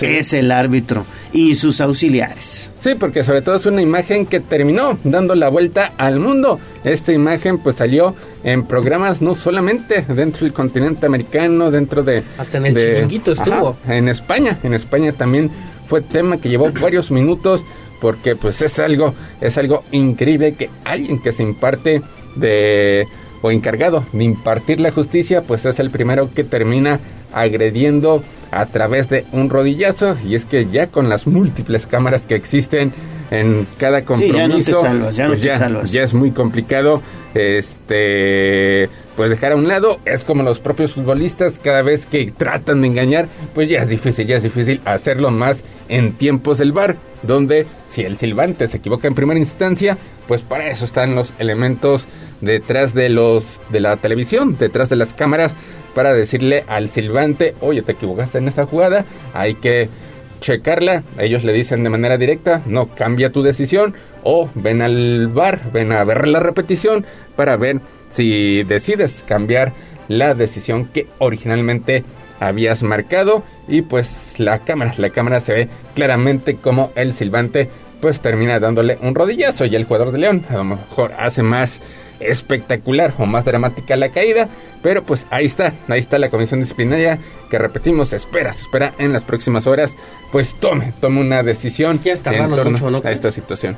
Pues es que está reuniendo pruebas, es como hasta ayer también salió un video donde se ve que primero es el jugador de León El que le- el rodillazo. pega al árbitro y por eso el nazareno pues termina reaccionando de esa forma que repetimos pues es totalmente reprobable. Todo lo que lo que ocasiona un mal manejo del encuentro. Del partido, totalmente de acuerdo, totalmente de acuerdo. Y ya hay sanciones para Alarcamón y para el Tan Ortiz, se van tres partidos, ¿no? Tres partidos, la comisión disciplinaria tomó cartas en el asunto y anunció que se abrió un proceso de investigación para determinar la sanción a los estrategas quienes perdieron la cabeza en pleno partido y acabaron suspendidos. Y es que aunque el organismo habló de impartir justicia, pues todavía no se ha confirmado de manera exacta. Se menciona que serán tres partidos los que estarán yéndose a la congeladora y es que la confirmación de dicho castigo pues les vendría como balde de agua fría a los dos equipos, en especial a las Águilas, quienes no podrían contar con su entrenador en sus próximos tres partidos, los cuales pues serían muy relevantes. Primero los de Cuapa estarán enfrentando al Monterrey, el equipo que marcha como líder de la competición y al que deberán vencer para permanecer dentro de los primeros cuatro puestos y posteriormente vienen dos clásicos para el América, Cruz Azul y Pumas.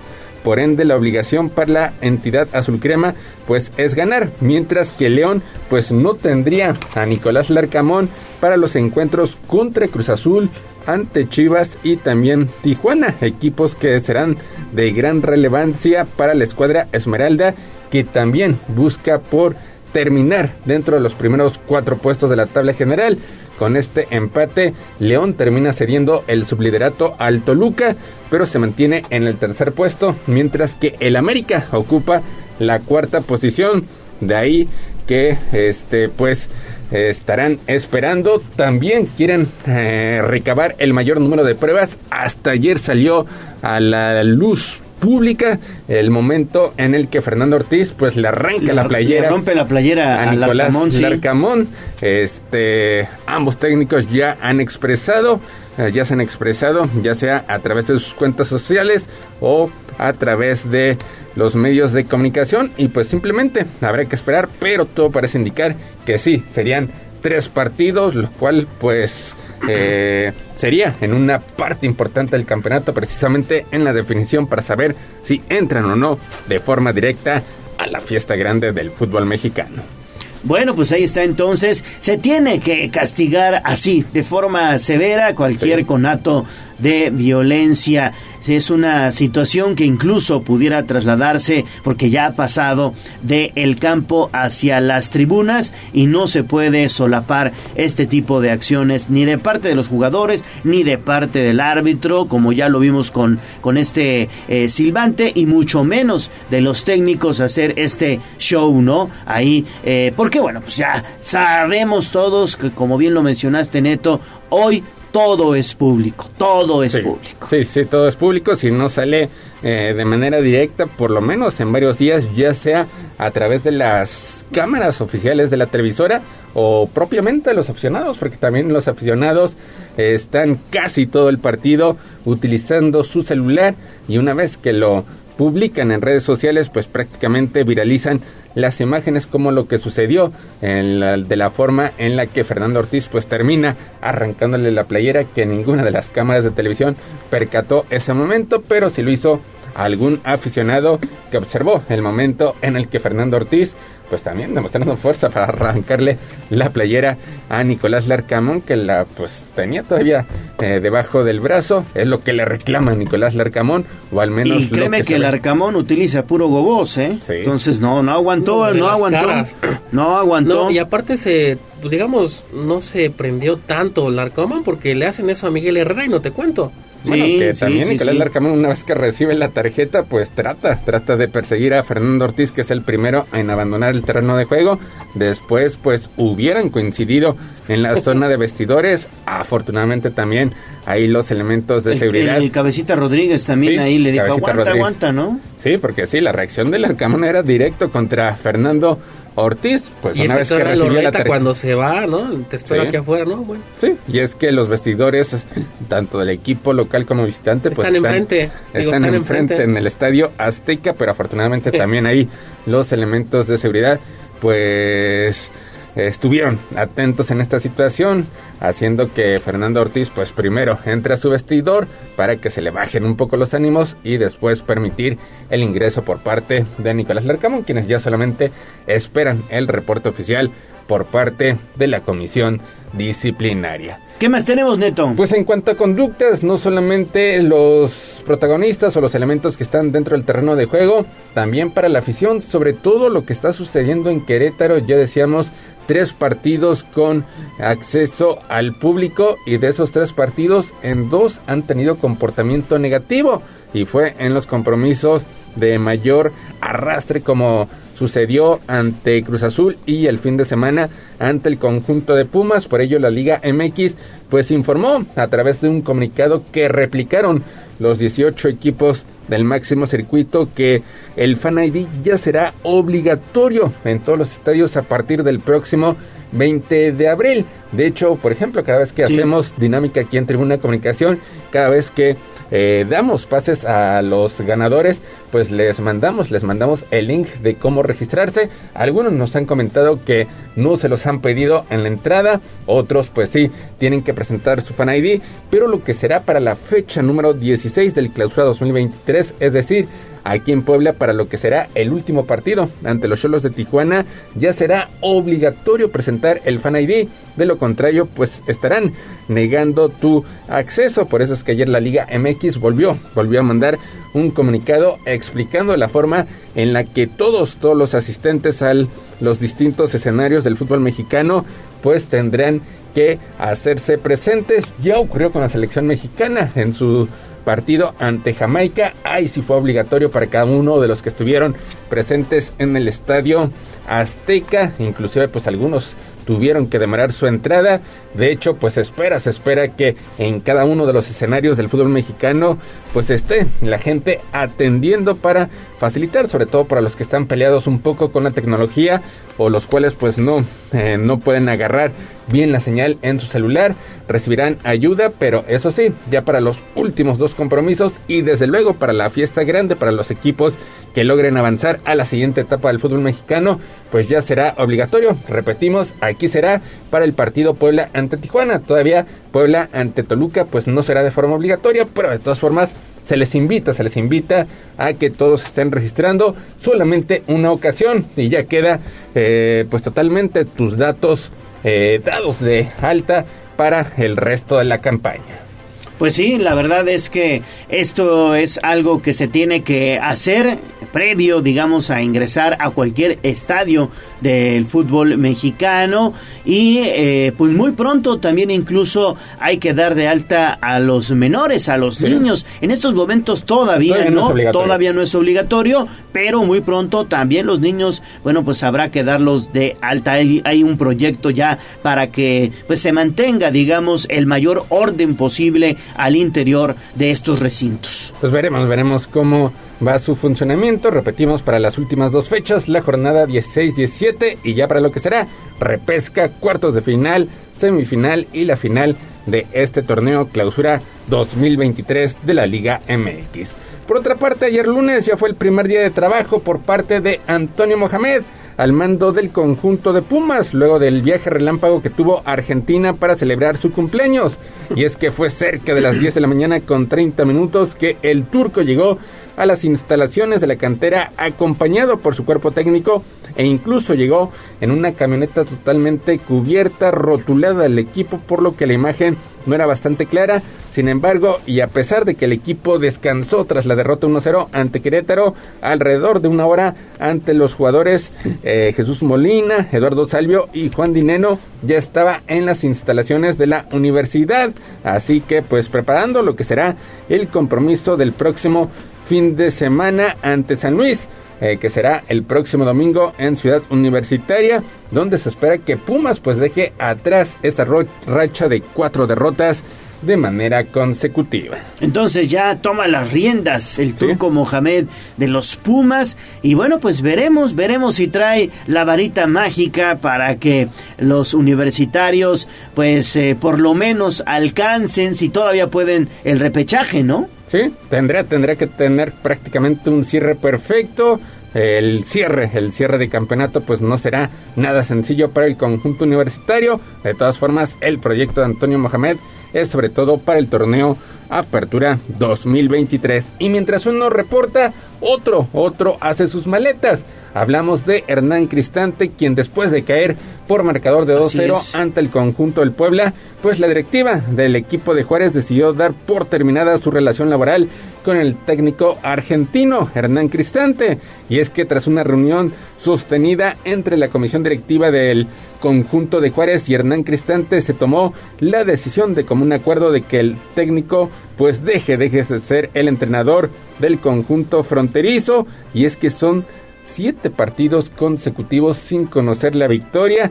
Juárez que pues al arranque de campaña parecía que iba a ser una de las gratas sorpresas del balompié mexicano. Se cayó feo, ¿eh? Sí, apenas 13 puntos, eh, siete partidos sin conocer la victoria y pues simplemente la gota que derramó el vaso pues fue esa derrota por marcador de 2-0 ante el Puebla donde pues dominaron por lo menos los primeros 60 minutos pero ya en la parte complementaria se les acabó el oxígeno y el Puebla con un penal y un contragolpe pues termina por derrotarlos.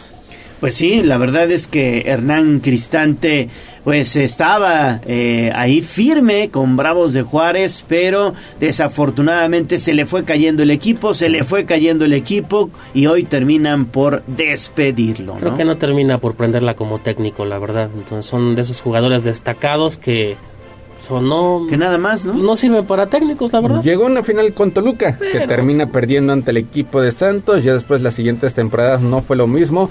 Contra Querétaro, que es un equipo, pues, con un plantel, hay que decirlo, bastante modesto. Había hecho un buen papel hasta que vino esa bronca entre Querétaro y Atlas, donde pues también el equipo se le cae.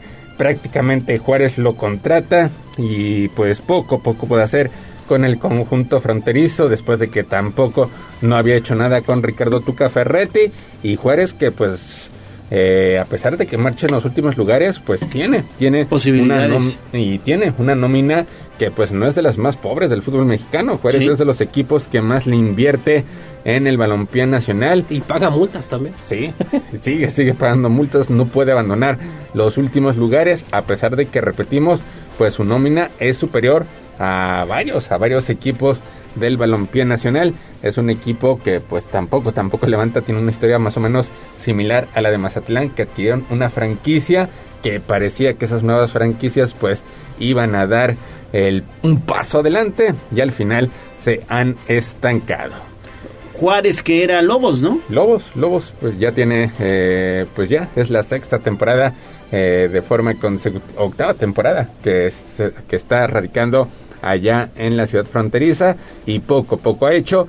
Será más complicado para las siguientes campañas una vez. Y han tenido buenos técnicos, ¿eh? Empezaron eh, ahí con el Tuca, ¿no? Ricardo Tuca Ferretti. Sí. En algún momento llegó a estar este, como auxiliar Rafael Puente del Río. Ahorita Hernán Cristante, eh, Gabriel Caballero, por mencionar solamente algunos elementos. Y no, no la han prendido. No, no, no. Y tienen, tienen jugadores internacionales, como es el caso de Carlos Salcedo, Alfredo Talavera, por mencionar solamente algunos que han defendido la camiseta de la selección mexicana. Pero repetimos, este es un equipo que en estos momentos está fuera de los puestos de repechaje. Veremos quién entra al quite en los próximos días. Vámonos con la actividad de Liga de Campeones de CONCACAF, cuartos de final. El Atlas, el Atlas que llega motivado después de remontar ante el conjunto del Olimpia, de golear el conjunto del Club Puebla, pues ahora estará visitando al equipo de Filadelfia. Un Atlas que iba perdiendo 2-0 el clásico tapatío ante las Chivas. Reaccionó en par de ocasiones para rescatar ese vibrante eh, empate a tres anotaciones. Pues hoy estará visitando la todavía fría Filadelfia. Todavía a pesar de que es el mes de abril, eh, se siente, se siente algo de frío allá en la zona de Pensilvania. Así que veremos cómo se comporta el conjunto rojinegro visitando al conjunto de Filadelfia a partir de las 6 de la tarde. Este equipo puede ser más peligroso porque es uno de los protagonistas de la Major League Soccer. Pues veremos, ¿no? Veremos porque ya sufrió el Atlas en este torneo contra el Olimpia. Sí. Y bueno, veremos hoy cómo le va contra un equipo pues más consolidado, ¿no? Más competitivo. Y por otra parte, a las 8 de la noche, León, donde sí tendrá a Nicolás Larcamón, porque es un co- torneo completamente Distinto, sí. distinto. Sí. estará presente en el banquillo de suplentes a la espera de que se dé a conocer la sanción. León estará recibiendo pues al equipo Cenicienta, al conjunto del Violet, que dio la sorpresa al dejar en el camino al Austin de la Major League Soccer. Este equipo, pues semi amateur, semi profesional, todavía con algunos jugadores a nivel amateur. Así que en el papel y sobre todo por el nivel que está mostrando el equipo de la Fiera, pues no debería tener problemas para avanzar a la siguiente fase. Nicolás Larcamón, que está teniendo su primer torneo a nivel internacional, pues espera, espera también ser protagonista y pues tratar de llegar al Mundial de Clubes. Pues así que este compromiso será a partir de las 8 de la noche, hoy doble cartelera, Filadelfia ante Atlas a las 6 y León contra Violet a partir de las 20 horas. Pues 8 de la mañana con 2 minutos, Gallo, hasta aquí lo más relevante en materia deportiva. Muchísimas gracias, Neto. Y regresamos un poquito más tardecito, 8.02 de la mañana, pausa y volvemos con más.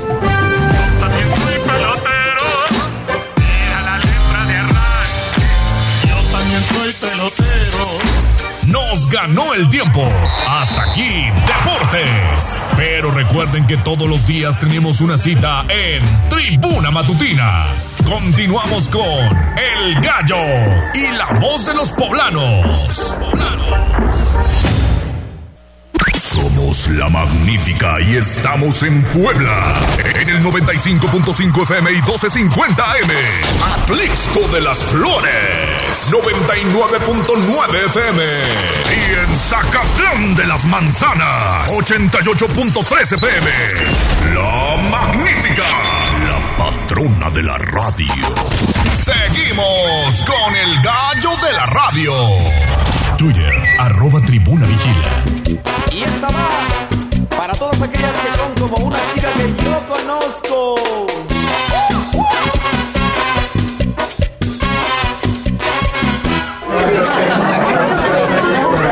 El Corral. La entrevista sin tapujos. En Tribuna Matutina.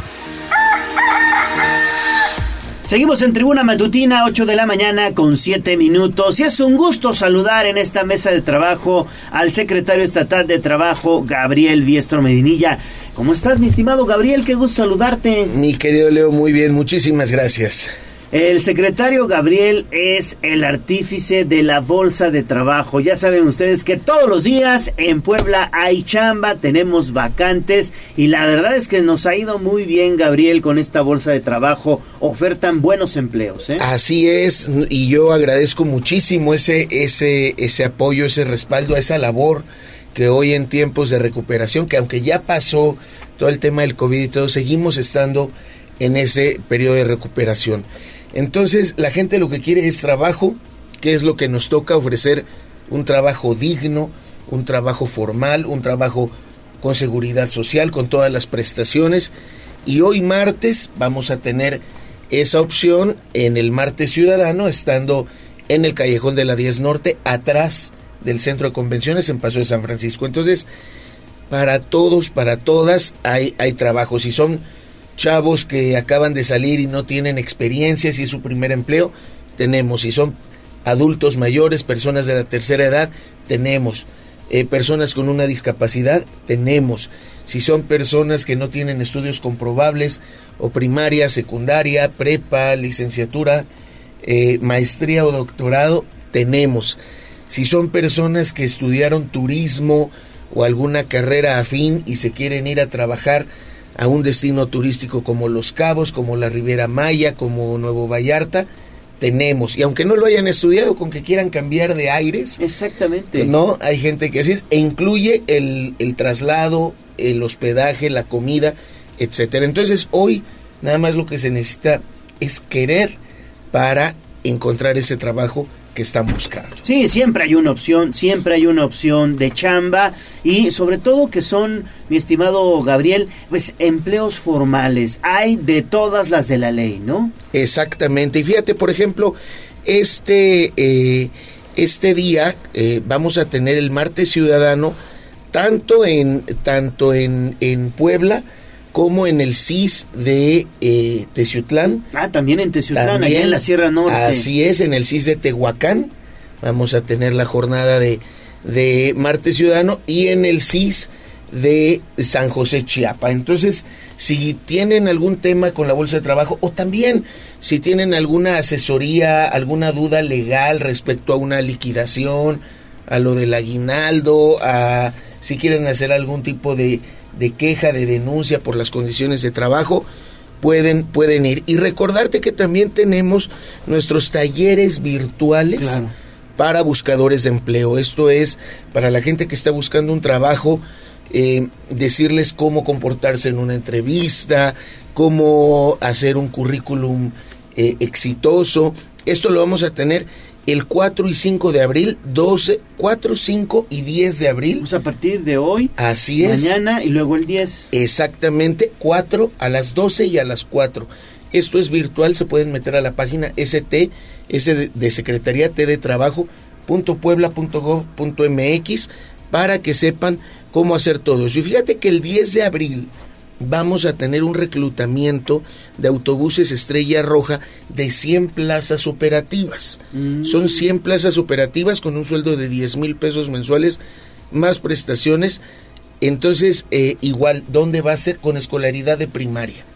Esto va a ser igual ahí en el Callejón de la 10 Norte, atrás del Centro de Convenciones, para que quien esté interesado no deje de ir. Con que vayan con que se apunten, vayan a esa primera pre-entrevista, ahí ya les dirán qué es lo que necesitan, etcétera. Muchas veces hay gente que va pasando y dice, no sabía que había, pásele, Pues pásele, platique. Así es. Entonces, 100 plazas operativas, 10 mil pesos mensuales para una empresa este, importante como Estrella Roja, con primaria, quien, quien quiera, ahí vamos a estar el día 10 de abril de 9 de la mañana a 3 de la tarde. Oye, pues muy bien, en Puebla sí hay chamba y hay que aprovecharla. Y durante este mes de marzo que recién pasó, hubo muy buenos resultados porque ustedes emprendieron ferias de empleo para mujeres en diferentes municipios y les fue re bien, ¿no? Sí, empezamos en Jicotepec, estuvimos en Atlixco, en San Martín Texmelucan, en San Pedro Cholula, en San José Chiapa, en Ciudad Modelo,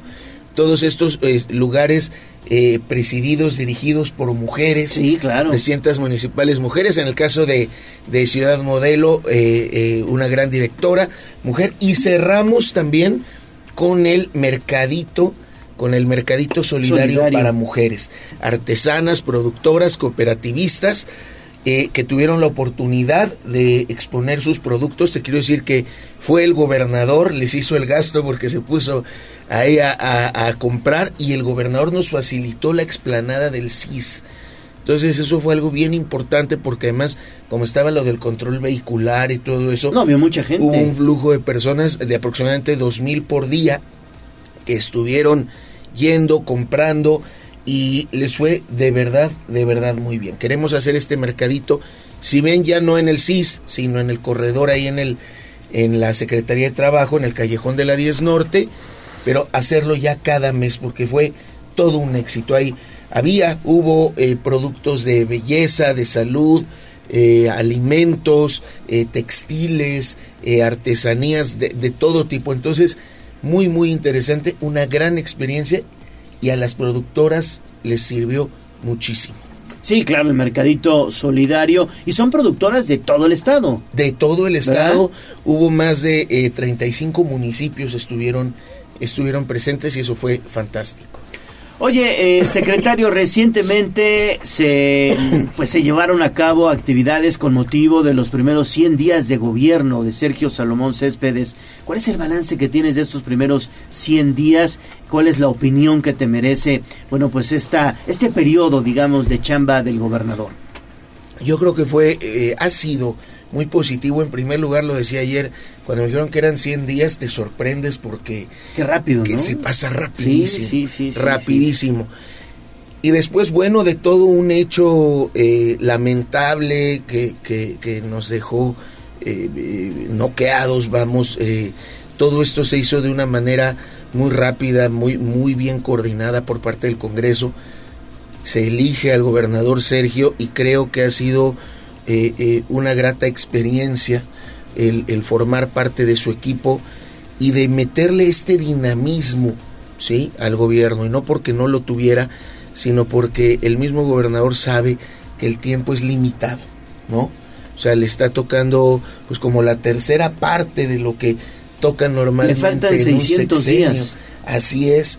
Entonces, eh, creo que en ese sentido le ha dado mucho impulso, nos ha acompañado ya en tres eventos, eh, va a todas las entregas, está yendo y viniendo, creo que es algo muy positivo, porque además continúa con esa línea de- del gobernador Barbosa de un gobierno cercano, de un gobierno que la gente sienta como suyo, que le puede ayudar a resolver un problema, que está interesado, que tiene esa empatía.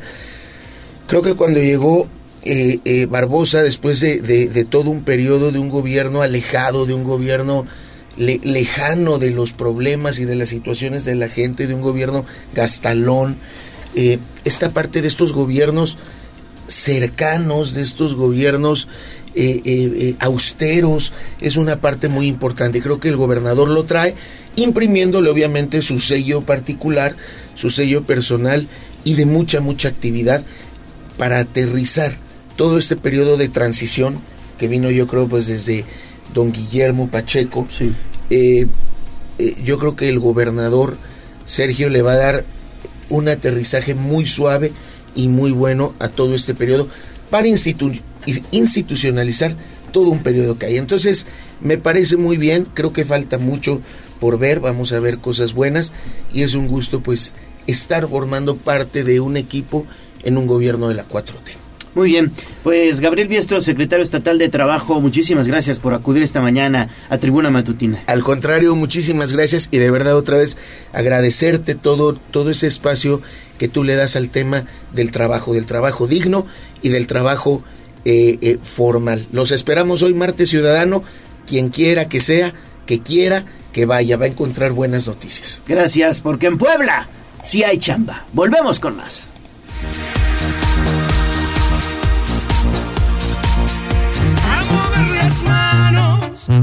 Cielo no caen los billetes. El trabajo es la suerte. En Puebla sí hay chamba. Secretaría del Trabajo del Gobierno del Estado de Puebla. Vamos a un corte comercial y regresamos en menos de lo que canta un gallo. Esta es la magnífica, la patrona de la radio.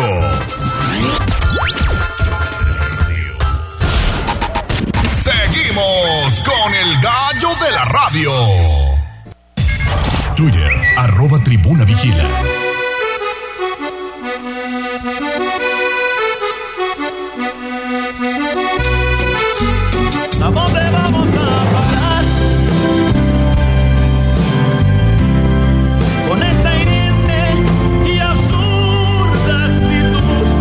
Seamos mejores ciudadanos. Paren bien la oreja y reflexionen. Es la colaboración de Abigail Baez.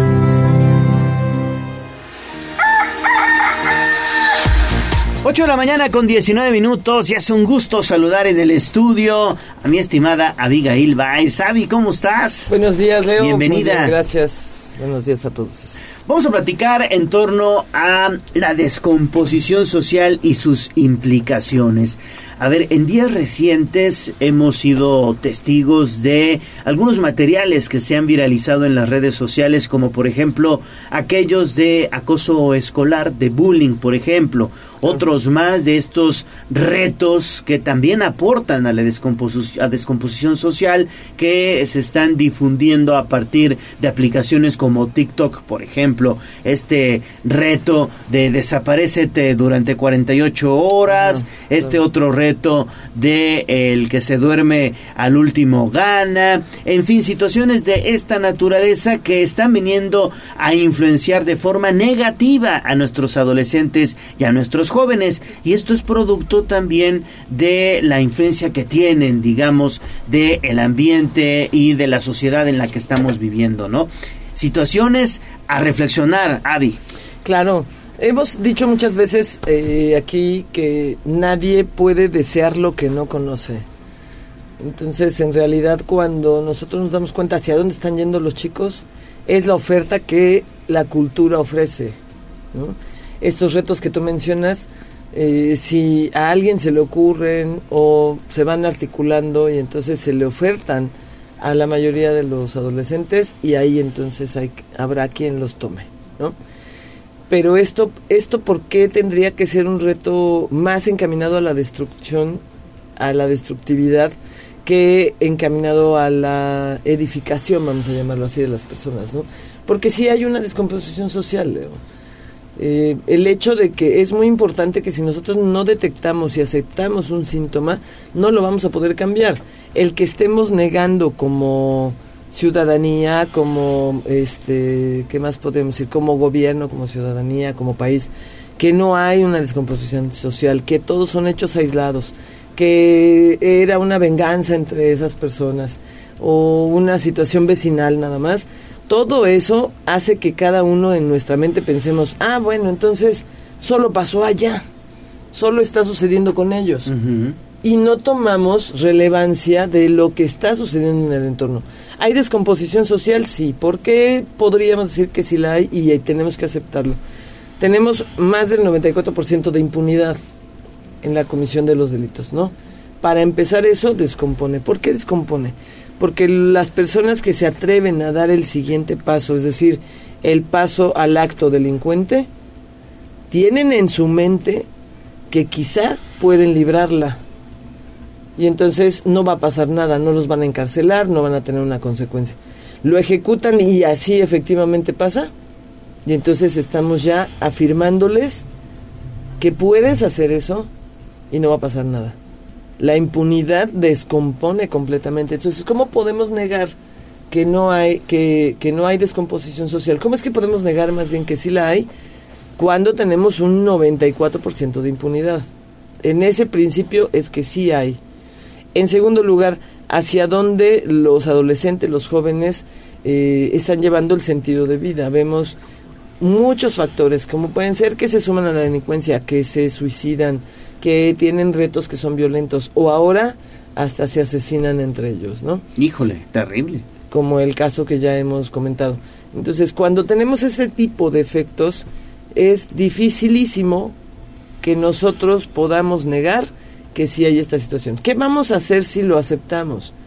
Nos, entonces, si como sociedad admitimos que sí hay descomposición social, que sí hay una tendencia criminal muy marcada, que sí hay una tendencia hacia la violencia social muy marcada, ¿qué podemos hacer? Cuando vamos a ponerlo en un punto de comparación muy básico, pues si yo no voy al médico cuando tengo un síntoma, no voy a saber qué es lo que pasa. Y si voy al médico y tengo un síntoma y el médico me dice el diagnóstico es esto, entonces lo puedo atender. Sí, sí, sí, sí. Si nosotros no admitimos que la violencia social ya es descomposición, no lo vamos a poder cambiar. Pero ¿por qué no lo estamos admitiendo como sociedad? Podemos comprenderle hoy y, auditorio que los gobiernos no lo admitan. Lo podemos comprender, ¿por qué? Porque pues todos los gobiernos, aunque no lo sean, se quieren ver perfectos, ideales, ¿no? cercanos a la gente, etcétera, etcétera. Pero eh, en el momento en que como sociedad no lo admites, no te das cuenta, tampoco exiges lo que sabes que deberías de tener.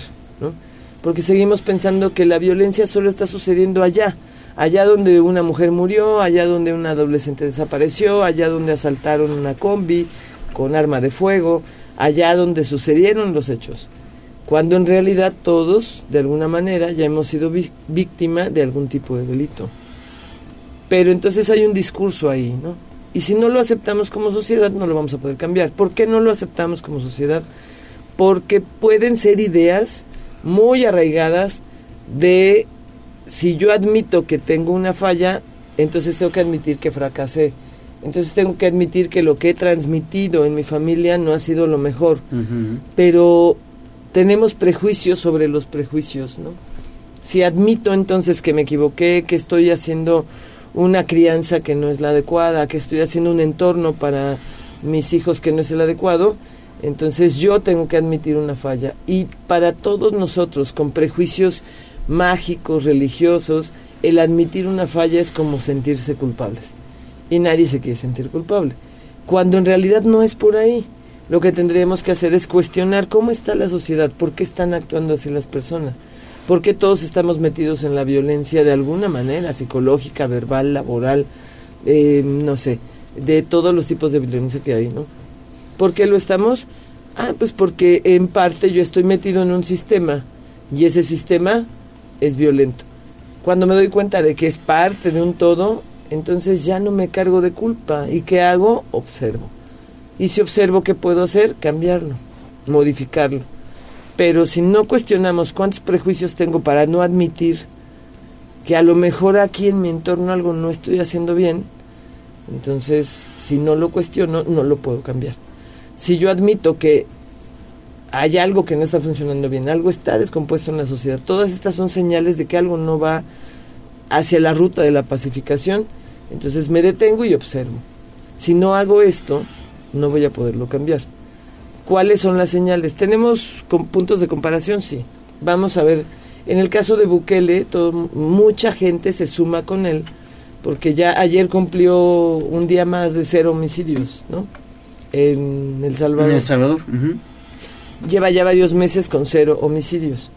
Toda la represión que él está metiendo a la gente que sí violentó, vamos a llamarlo así, su país, pues obviamente está siendo vista por todo el mundo, ¿no? Y por muchos parece que eso funciona, funciona a ese nivel, a un nivel básico, en donde a la gente se le va a tratar como animal y hasta ni siquiera hoy no tratamos así, ¿no? Eh, tenemos otros conceptos, pero se les va a tratar así, ¿no? Como sin identidad, sin ser persona, porque como hicieron algo mal, entonces perdieron absolutamente todo, ¿ok? Ahí se tiene todo esto parece que nos hace creer que el problema eran las personas que cometían los delitos.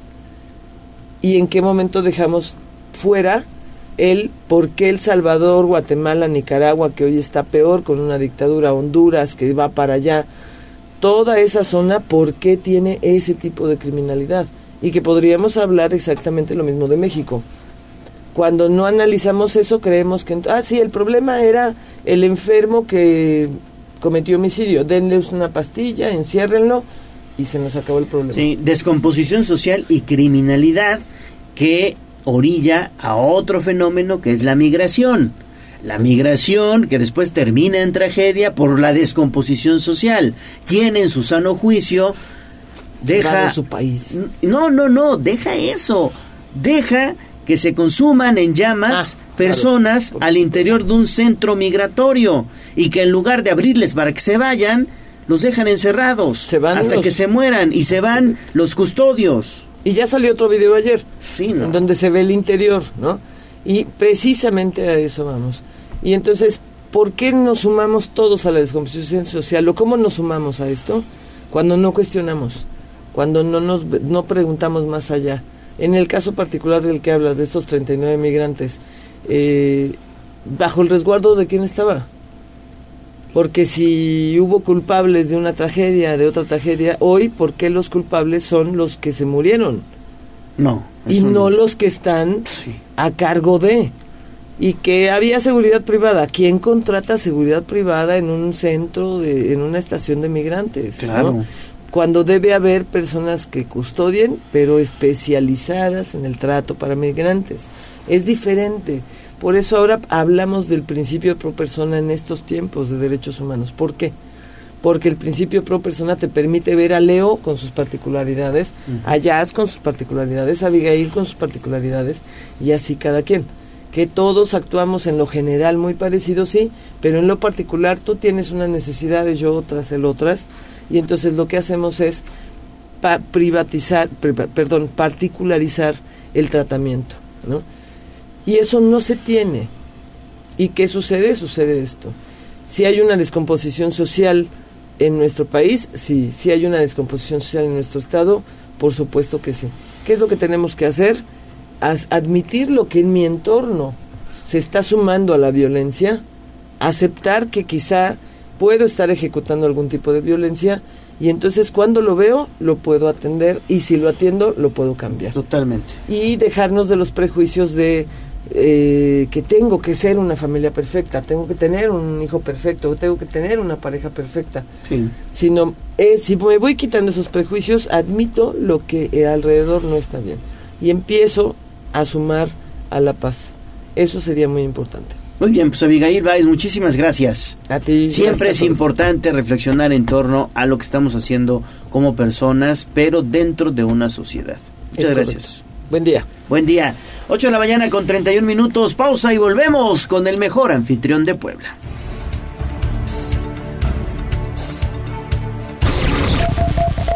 Vamos a un corte comercial y regresamos en menos de lo que canta un gallo. Esta es la magnífica, la patrona de la radio.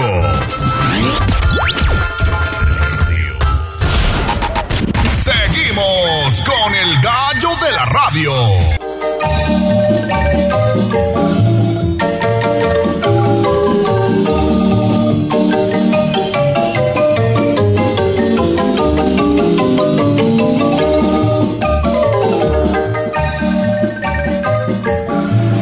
Enamórate de Puebla con el mejor anfitrión, Ale Cañedo, en Tribuna Matutina. 8 de la mañana con 34 minutos. Hacemos enlace con el mejor anfitrión de Puebla, con Ale Cañedo. Mi estimado Ale, ¿cómo estás? Te saludo con gusto. Buen día. Buen día, buen día mi querido Leo. Un saludo muy afectuoso y cariñoso desde el centro histórico de Puebla. Estoy en el corazón de la ciudad actualmente, en el Zócalo. Tengo a la vista hacia mi derecha la Catedral de Puebla. Estoy enfrente del portal Morelos, lado izquierdo el portal Hidalgo y atrás el portal Juárez. Estos cuatro portales que marcan la historia de la ciudad. Que algún día vamos a platicar aquí contigo qué significa cada una de las esculturas que hay. En las esquinas hay esculturas donadas por las colonias de inmigrantes libaneses, franceses, españoles, ingleses. Luego está el monumento también a la en- en- entrega heroica de Puebla de el 17 de mayo de 1863, cuando el general González Ortega entrega heroicamente la ciudad. Ahí hay un monumento, la Fuente San Miguel. Hay personas ya paseando, turistas caminando por acá, porque estamos muy contentos ya que llegó la Semana Santa y el presidente Eduardo Rivera te invita a ti, mi querido Leo, a todo el auditorio. Mi tocaya seguramente anda ya recorriendo la ciudad o anda disfrutando unos medicísimos días de descanso porque son tiempos también, como decían los mayores, de guardar. Pero también descansar no significa no hacer nada, mi querido Leo, sino también descansar es cambiar de actividad. Y por eso invito a los poblanos que van a quedarse en la ciudad a que este Semana Santa puedan hacer el recorrido del antiguo Via Cruz de Puebla. Sabes que en 1606 se funda un conjunto arquitectónico a lo largo de las faldas del Cerro de Belén y ese lugar se construye igualito, emulando el Via Cruz de Jerusalén, en la allá de Tierra Santa de Israel, porque aquí en Puebla se creía que iba a ser la nueva Jerusalén. Estos recorridos van a ser mañana miércoles, el jueves y el sábado 5, 6 y 8 de abril y el viernes 14 de abril. El punto de encuentro es en el atrio de la iglesia de San Francisco a las 11 de la mañana y vayan las personas con calzado cómodo, con sombrero, con protector solar. Es dos horas y media de caminata para disfrutarlo.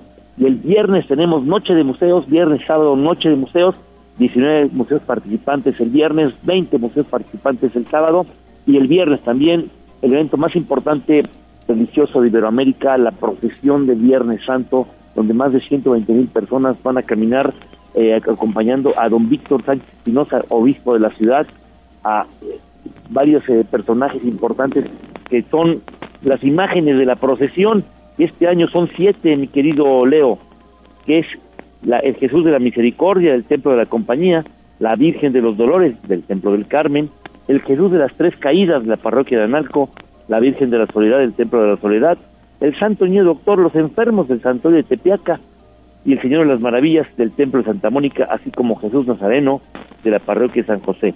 Todo esto va a ser muy importante porque es parte de las tradiciones y lo que el presidente Eduardo Rivera invita a todos los poblanos y visitantes a que vengan a caminar. Hoy no platiqué sobre un destino específico, hoy quise hablar sobre lo intangible que es las celebraciones que le dan fuerza a la ciudad de Puebla como uno de los lugares más importantes en temas religiosos, pero también culturales y patrimoniales en esta Semana Santa 2023. Así es, sale la procesión de Viernes Santo, pero también más tarde habrá la procesión más solemne, que es la procesión del silencio, ¿no? Exactamente, esa procesión será a las 7 de la noche en el antiguo barrio del Carmen, más corta, esa es completamente del silencio, porque la primera es una procesión festiva, en la que muchas personas se mueven, eh, hacen ruido con matracas, hay música, es, es distinto, es una conmemoración festiva. En la noche es la, la del silencio, que es totalmente distinta y mantiene en, en, los fieles y en los que vienen a ver cómo se, se celebra esto una tradición importante. Entonces, digo, eso Perdón. es ya en la tarde-noche, ¿no? En las 7 de la noche, exactamente. 7 de la noche será la procesión del silencio. Y la procesión de Viernes Santo empiezan las imágenes desde las 10 de la mañana a salir de los distintos lugares hasta el, las 12 del día que empieza la primera reflexión en la Catedral de Puebla y 12 y 10 inicia el recorrido por las calles de la ciudad del centro histórico de Puebla. Oye, mi estimado Ale Cañedo, y también ya nada más para concluir, habrá noche de museos viernes y sábado, ¿no? Exactamente, tendremos 19 museos abiertos de forma gratuita de 5 de la tarde a 10 de la noche el viernes y 20 museos de forma gratuita de 5 de la tarde a 10 de la noche el sábado, para que aprovechen los poblanos y los turistas cuando vengan encuentren muchas actividades, que se queden una noche más, que disfruten la ciudad y que encuentren en esta un lugar increíble para pasar esa temporada, porque es una gran ciudad para vivir y para disfrutar. Pues ahí están entonces todas las actividades y toda la oferta artística cultural que hay en estos días de Semana Santa aquí en Puebla Capital. Gracias, Ale Cañedo, el mejor anfitrión de Puebla. Muchas gracias. Muchas gracias, querido Leo. Te mando un fuerte abrazo y gracias por tu mensaje. Un saludo afectuoso de todos, de parte del presidente Eduardo Rivera y de todos los que trabajamos en la Secretaría de Economía y Turismo. Muchísimas gracias, Ale. Faltan 20 minutos para las 9 de la mañana. Vámonos a escuchar las primeras planas.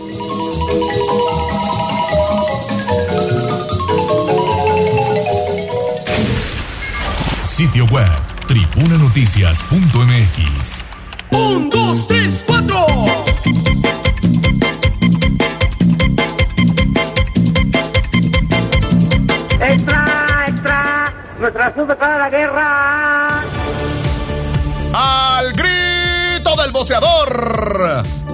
Es lo más destacado de la prensa escrita en Tribuna Matutina Nacional. 8 de la mañana con 40 minutos, hacemos enlace con mi estimada Avi porque hoy las primeras planas de la prensa nacional destacan este enfrentamiento a balazos que sucedió en uno de los sitios más turísticos de México, me refiero a Cancún. Adelante Avi, buen día. ¿Qué tal, Gallo? Amigos del auditorio, muy buenos días. Efectivamente, pues les comento que una balacera en Cancún, pues sorprendió este lunes en Quintana Roo y es que alrededor de las 11.30 de la mañana se registró el ataque armado que dejó cuatro muertos, tres en el lugar y cuatro fallecidos localizados entre la maleza. Y es que la Fiscalía Estatal informó que tras un operativo de búsqueda se encontró entre la maleza el cuerpo sin vida de otra persona, con el que ya suman pues cuatro víctimas relacionados con los hechos. Y es que la balacera registrada en un predio aledaño pues a un hotel ubicado en el kilómetro 16.5 del Boulevard Cuculcán, en Cancún, generó la movilización de elementos de seguridad en la zona. Y es que por su parte, pues la Fiscalía General de Quintana Roo informó que por los hechos fueron detenidos dos personas implicadas en el ataque a balazos que ocurrió pues en esta zona turística. Y es que versiones preliminares pues indican que la balacera se trató de un conflicto entre narcomenudistas que venden droga en la zona. Y es que hasta el momento, pues los elementos de seguridad pues resguardan la zona de pues de las playas como parte del operativo de seguridad, además por las vacaciones de Semana Santa, pues que iniciaron el 31 de marzo. Gallo, es la información que tenemos del tema. Perfecto, Avi, muchísimas gracias por esta información. 8 de la mañana con 42 minutos, eso sucedió allá en Cancún, Acapulco también fue nota nacional, hubo un aparatoso incendio en este parque acuático famoso allá de Acapulco. Y bueno pues también fue una situación que puso a correr a los cuerpos de emergencia. Afortunadamente no hay víctimas que lamentar. Hacemos enlace ahora con David Becerra quien estás en un nuevo accidente vial. David adelante por favor Hola Gallo, mañana de accidentes aquí en la ciudad de Puebla y es que ahora hemos llegado a la colonia Granjas Puebla para ser específicos en el cruce de las calles 2 Sur y la 117 Oriente. Aquí Gallo, pues eh, dos autos particulares se encontraron perpendicularmente justamente en el cruce de las calles, por lo que se impactaron ambos en la parte pues delantera y debido a la inercia que llevaban pues posterior a eso fueron a impactar contra un local, contra una barbería que se encuentra justo en la esquina de este cruce de calles. Eh, Gallo, justamente ya se encuentran aquí eh, abanderando tránsito, peritos, pues también entrevistando a los involucrados en el incidente, pues para deslindar responsabilidades.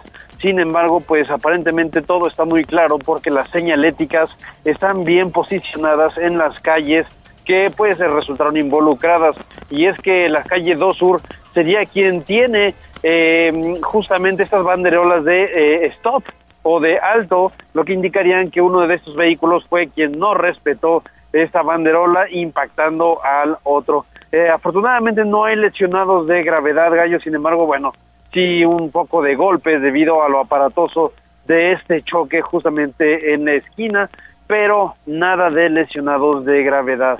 Eh, por momentos eh, se bloquean dos carriles justamente sobre la calle 2 Sur que mm, pues tienen que ah, pasarse al carril de extrema izquierda y ahí es donde eh, se genera un poco de cuello de botella en ambos carriles.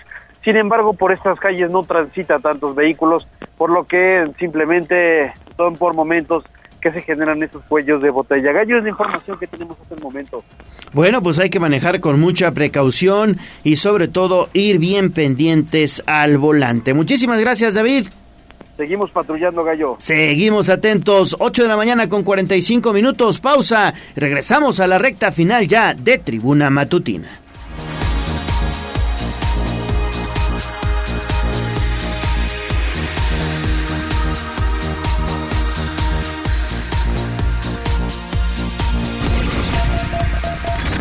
A un corte comercial y regresamos en menos de lo que canta un gallo.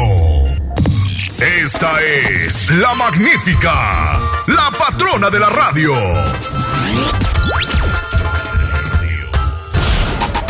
Seguimos con el gallo de la radio. Sitio web, tribunanoticias.mx.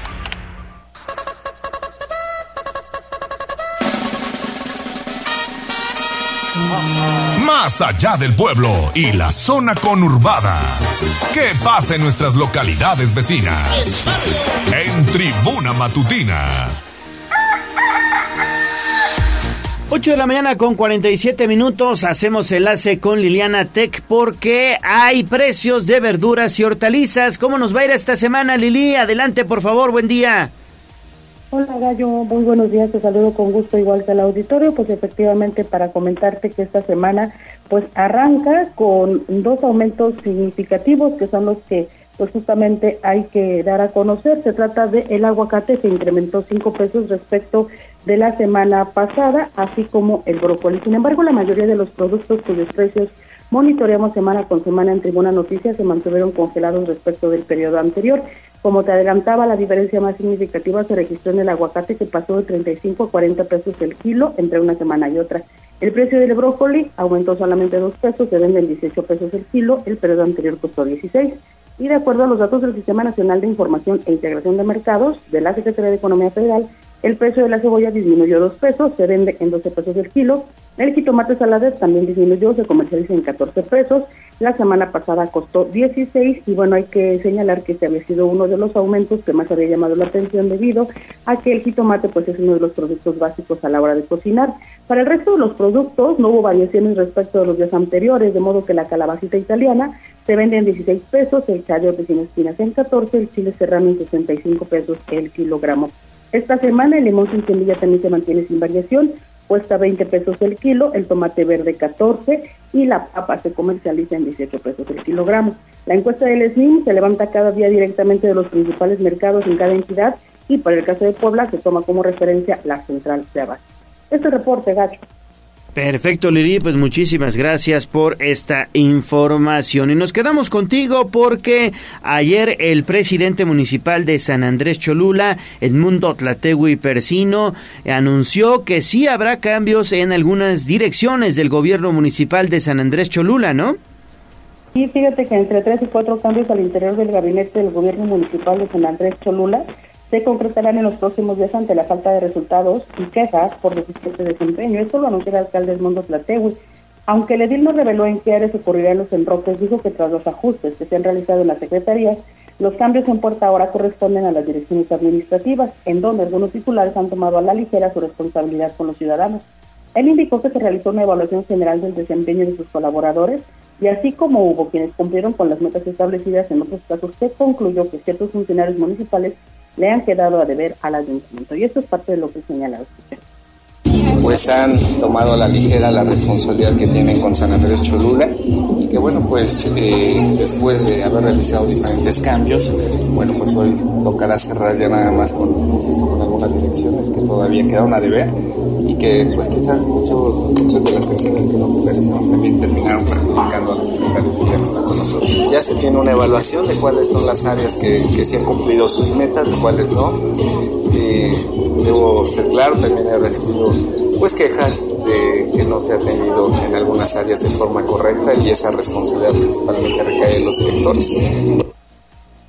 Este lunes, el alcalde de San Andrés encabezó la ceremonia cívica del mes de abril en el marco del Día Internacional de la Tierra y le afirmó que su gobierno es consciente de que debe actuar con acciones sustentables para proteger al planeta. Detalló que se han sembrado y donado más de 10.000 árboles en diferentes zonas del municipio y aprovechó para plantar diversas especies de arbustos de ornato en el Zócalo Municipal y entregó también reconocimientos a deportistas destacados en San Andrés.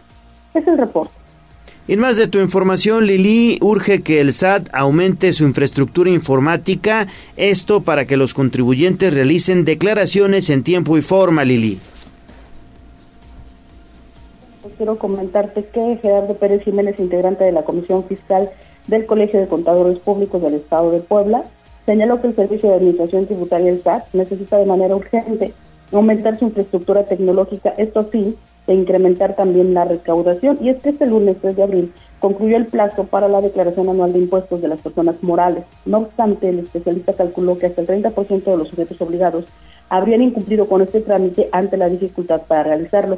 Y es que la plataforma digital del SAT presenta problemas de conectividad, exige el llenado de extensos formularios y presenta fallas constantes a la hora de enviarlos. Hay personas, contó, que tardan cerca de dos horas en poder mandar su declaración y eso cuando no se presentan complicaciones y tampoco se despegan del computador. De modo que Hay ahí problemas de comunicación con, con Lili. No sé si se haya ido la, la llamada, se, se cortó un poquito la comunicación con Liliana Tech. Vamos a tratar de recuperarla. Son las 8 de la mañana con 53 minutos. Recuperamos la comunicación con, con Lili. Sí, la, la tenemos para que continúe con esta información del Servicio de Administración tributaria. Bueno, pues en un momentito más estaremos ya con ella. Parece que ya la tenemos. Adelante Lili, por favor. Se cortó la comunicación, pero nos decías sobre la infraestructura del SAT. Gracias, Gallo. Pues sí, comentarte que efectivamente ellos señalaban, los expertos del Colegio de Contadores, que si bien ya se ha modernizado y digitalizado una buena parte del proceso para declarar los impuestos, pues los canales en cuanto a la infraestructura informática siguen siendo muy estrechos, de modo que las personas tardan bastante en poder concretar estos trámites señalaban que, bueno, pues para el caso de la declaración de las personas morales se tardaban cerca de dos horas, esto sin que hubiera alguna complicación, o sea, considerando que no hubiera fallas, pero además de que la persona no tuviera que moverse de su computadora, por lo tanto, pues justamente se solicitaba que se mejoren los servidores del Servicio de Administración Tributaria. Pero vamos a escuchar lo que decía el contador. como tal en ámbito nacional es que, si bien es cierto que se han hecho desarrollos, vamos a ponerlo muy entrecomillado, para facilitar el cumplimiento de obligaciones. Lo cierto es que no se ha hecho una inversión para incrementar la infraestructura en cuestión de materia informática. Es decir, es cierto que contamos quizás con una plataforma, vamos a ponerlo así, quizás más amigable, pero el tema es que no se ha hecho una, una inversión en infraestructura en cuestión de servidores y obviamente desarrollos tecnológicos. De modo, Gallo, que de 300.000 obligados que integran el padrón de personas morales del SAT, alrededor de 90.000 podrían no haber concretado la declaración anual. Y es que más allá de las multas a las que podrían hacerse acreedores los contribuyentes, el problema es que México necesita elevar la recaudación. Pérez Jiménez explicó que a nivel nacional, del total del padrón de contribuyentes del SAT, solo el 4% son personas morales, pero aportan el 60% de la recaudación. De ahí la necesidad justamente de que el gobierno federal agilice el proceso para que ellos puedan declarar impuestos. Es el reporte, Gallo. Gracias Lili, que tengas buen día y nos escuchamos mañana. Faltan cinco para las nueve. Espectáculos.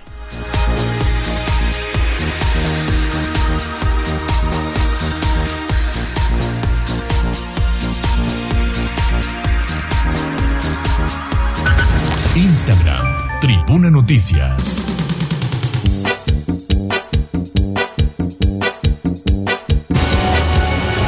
Sobre la tarima, espectáculos, chismes y mucho más. En Tribuna Matutina. Ya está Pedro Jiménez y los espectáculos, amigo, ¿cómo Amigo, estás? Muy buenos días, muy bien, gracias. Como siempre, un gusto. Pues aquí hablando de la conmovedora noche de anoche que tuvo ¿Qué Paquita, pasó? la del barrio. Ándale, a ver, Ahí ¿cómo en estuvo? el- pues ya se presentó efectivamente en el palenque de Texcoco, Texcoco. y ya anunció efectivamente su retiro de los palenques. Híjole. No del todo como tal de, de dar espectáculos, sino específicamente de los palenques. Por el tema pues de los accesos, de que pues ya actualmente pues ella está en silla de ruedas, no tiene mucha movilidad, entonces ella decidió que pues sería el último, donde empezó, donde lo terminó, ahí, ahí se acabó ya. Texcoco, ¿no? Así es, su gira con los palenques. Sin embargo, bueno, su representante fue quien dijo, todavía tendremos shows para, pues, eh, auditorios, teatros, lugares donde, pues, están programados o preparados para este tipo de eventos. Entonces ella, pues, eh, se vio muy emotiva. El show duró dos horas. Dos horas. Dos horas, ¿no? Dos horas de palenque y, pues, lo que nunca pues compartió el escenario pues con sus nietos, con quien se veía bastante feliz, pues sí se le salieron las lágrimas al ver que pues el público la ovacionaba y es que pues es Sí, pues, Paquita, ¿no? no, es Paquita la del barrio. 50 años de trayectoria y pues la verdad es que es un ícono, yo creo que, que ella es de las este, eh, representantes mexicanas que pues si tú le preguntas a alguien qué es Paquita del barrio, luego luego te viene a la mente. Entonces, Y ya para finalizar el show, estuvo, tuvo una participación precisamente con la Sonora Santanera. Intentó bailar, se levantó, pero pues sí fue un, un- un periodo muy corto. Este, pues tuvo que retomar nuevamente su, su asiento. Pero pues el público la super ovacionó y pues sí, aprovecharon para pues darle también reconocimientos. Eh, princi- principalmente la reina de ahí de- del palenque, la coronaron, le dieron presentaciones por los 50 años de carrera. Y pues como el domingo había sido su cumpleaños, pues le llevaron un pastel. Ah, estuvo padre. Sí, la verdad estuvo muy padre. Como para ella, de- para tener una despedida, la verdad estuvo muy, muy bonita, muy emotiva. Y yo creo que ella se veía también muy ¿Qué contenta. edad tiene ya Paquita, la del barrio? Tiene 77 años. No, pues sí, ya, ya, ya está mayor como Sí. para estar en el ajetreo de los palenques. Sí, Sí. es difícil. Sí, sí, ya sí, pero, 77 años, ¿no? Se admira toda la fortaleza, digo, el hecho de que te des a tu público y te respetes a tu público no, no, no tiene precio. O sea, cuántos artistas más jóvenes han cancelado shows, eventos, pues va a sonar muy feo, pero por pues nimiedades, ¿no? Y pues ella al contrario, se debe a- al público y ella lo sabe y pues ahí está. Entonces, pues al menos en Palenques ya no la veremos, sino ya estará directamente solo en ciertos lugares o ciertos escenarios. Escenarios yo me imagino que con menos eh, afluencia de personas, ¿no? Tal vez o con accesos, digamos, específicos, rampas, Exacto. este, backstage, no sé, algo así yo me imagino que por eso es. Y sí, pero pues a Bueno. ver, ni modo, ¿Qué nos más? gustará.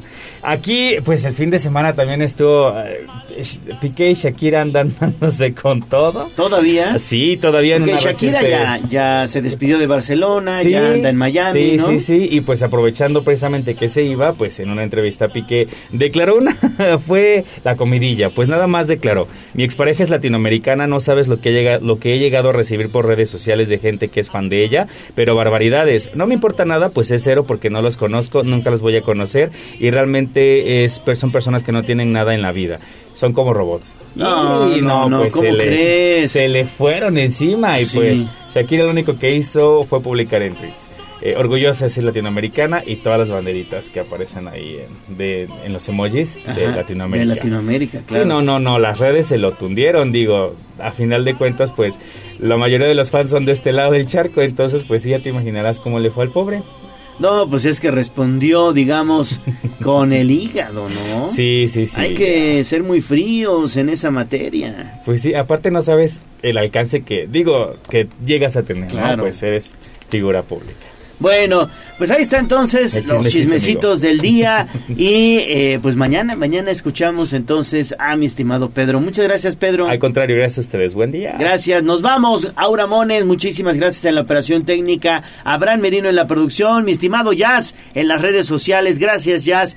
Se despide de ustedes su amigo Leonardo Torija, el gallo de la radio. Excelente martes. Adiós. Adiós, amor,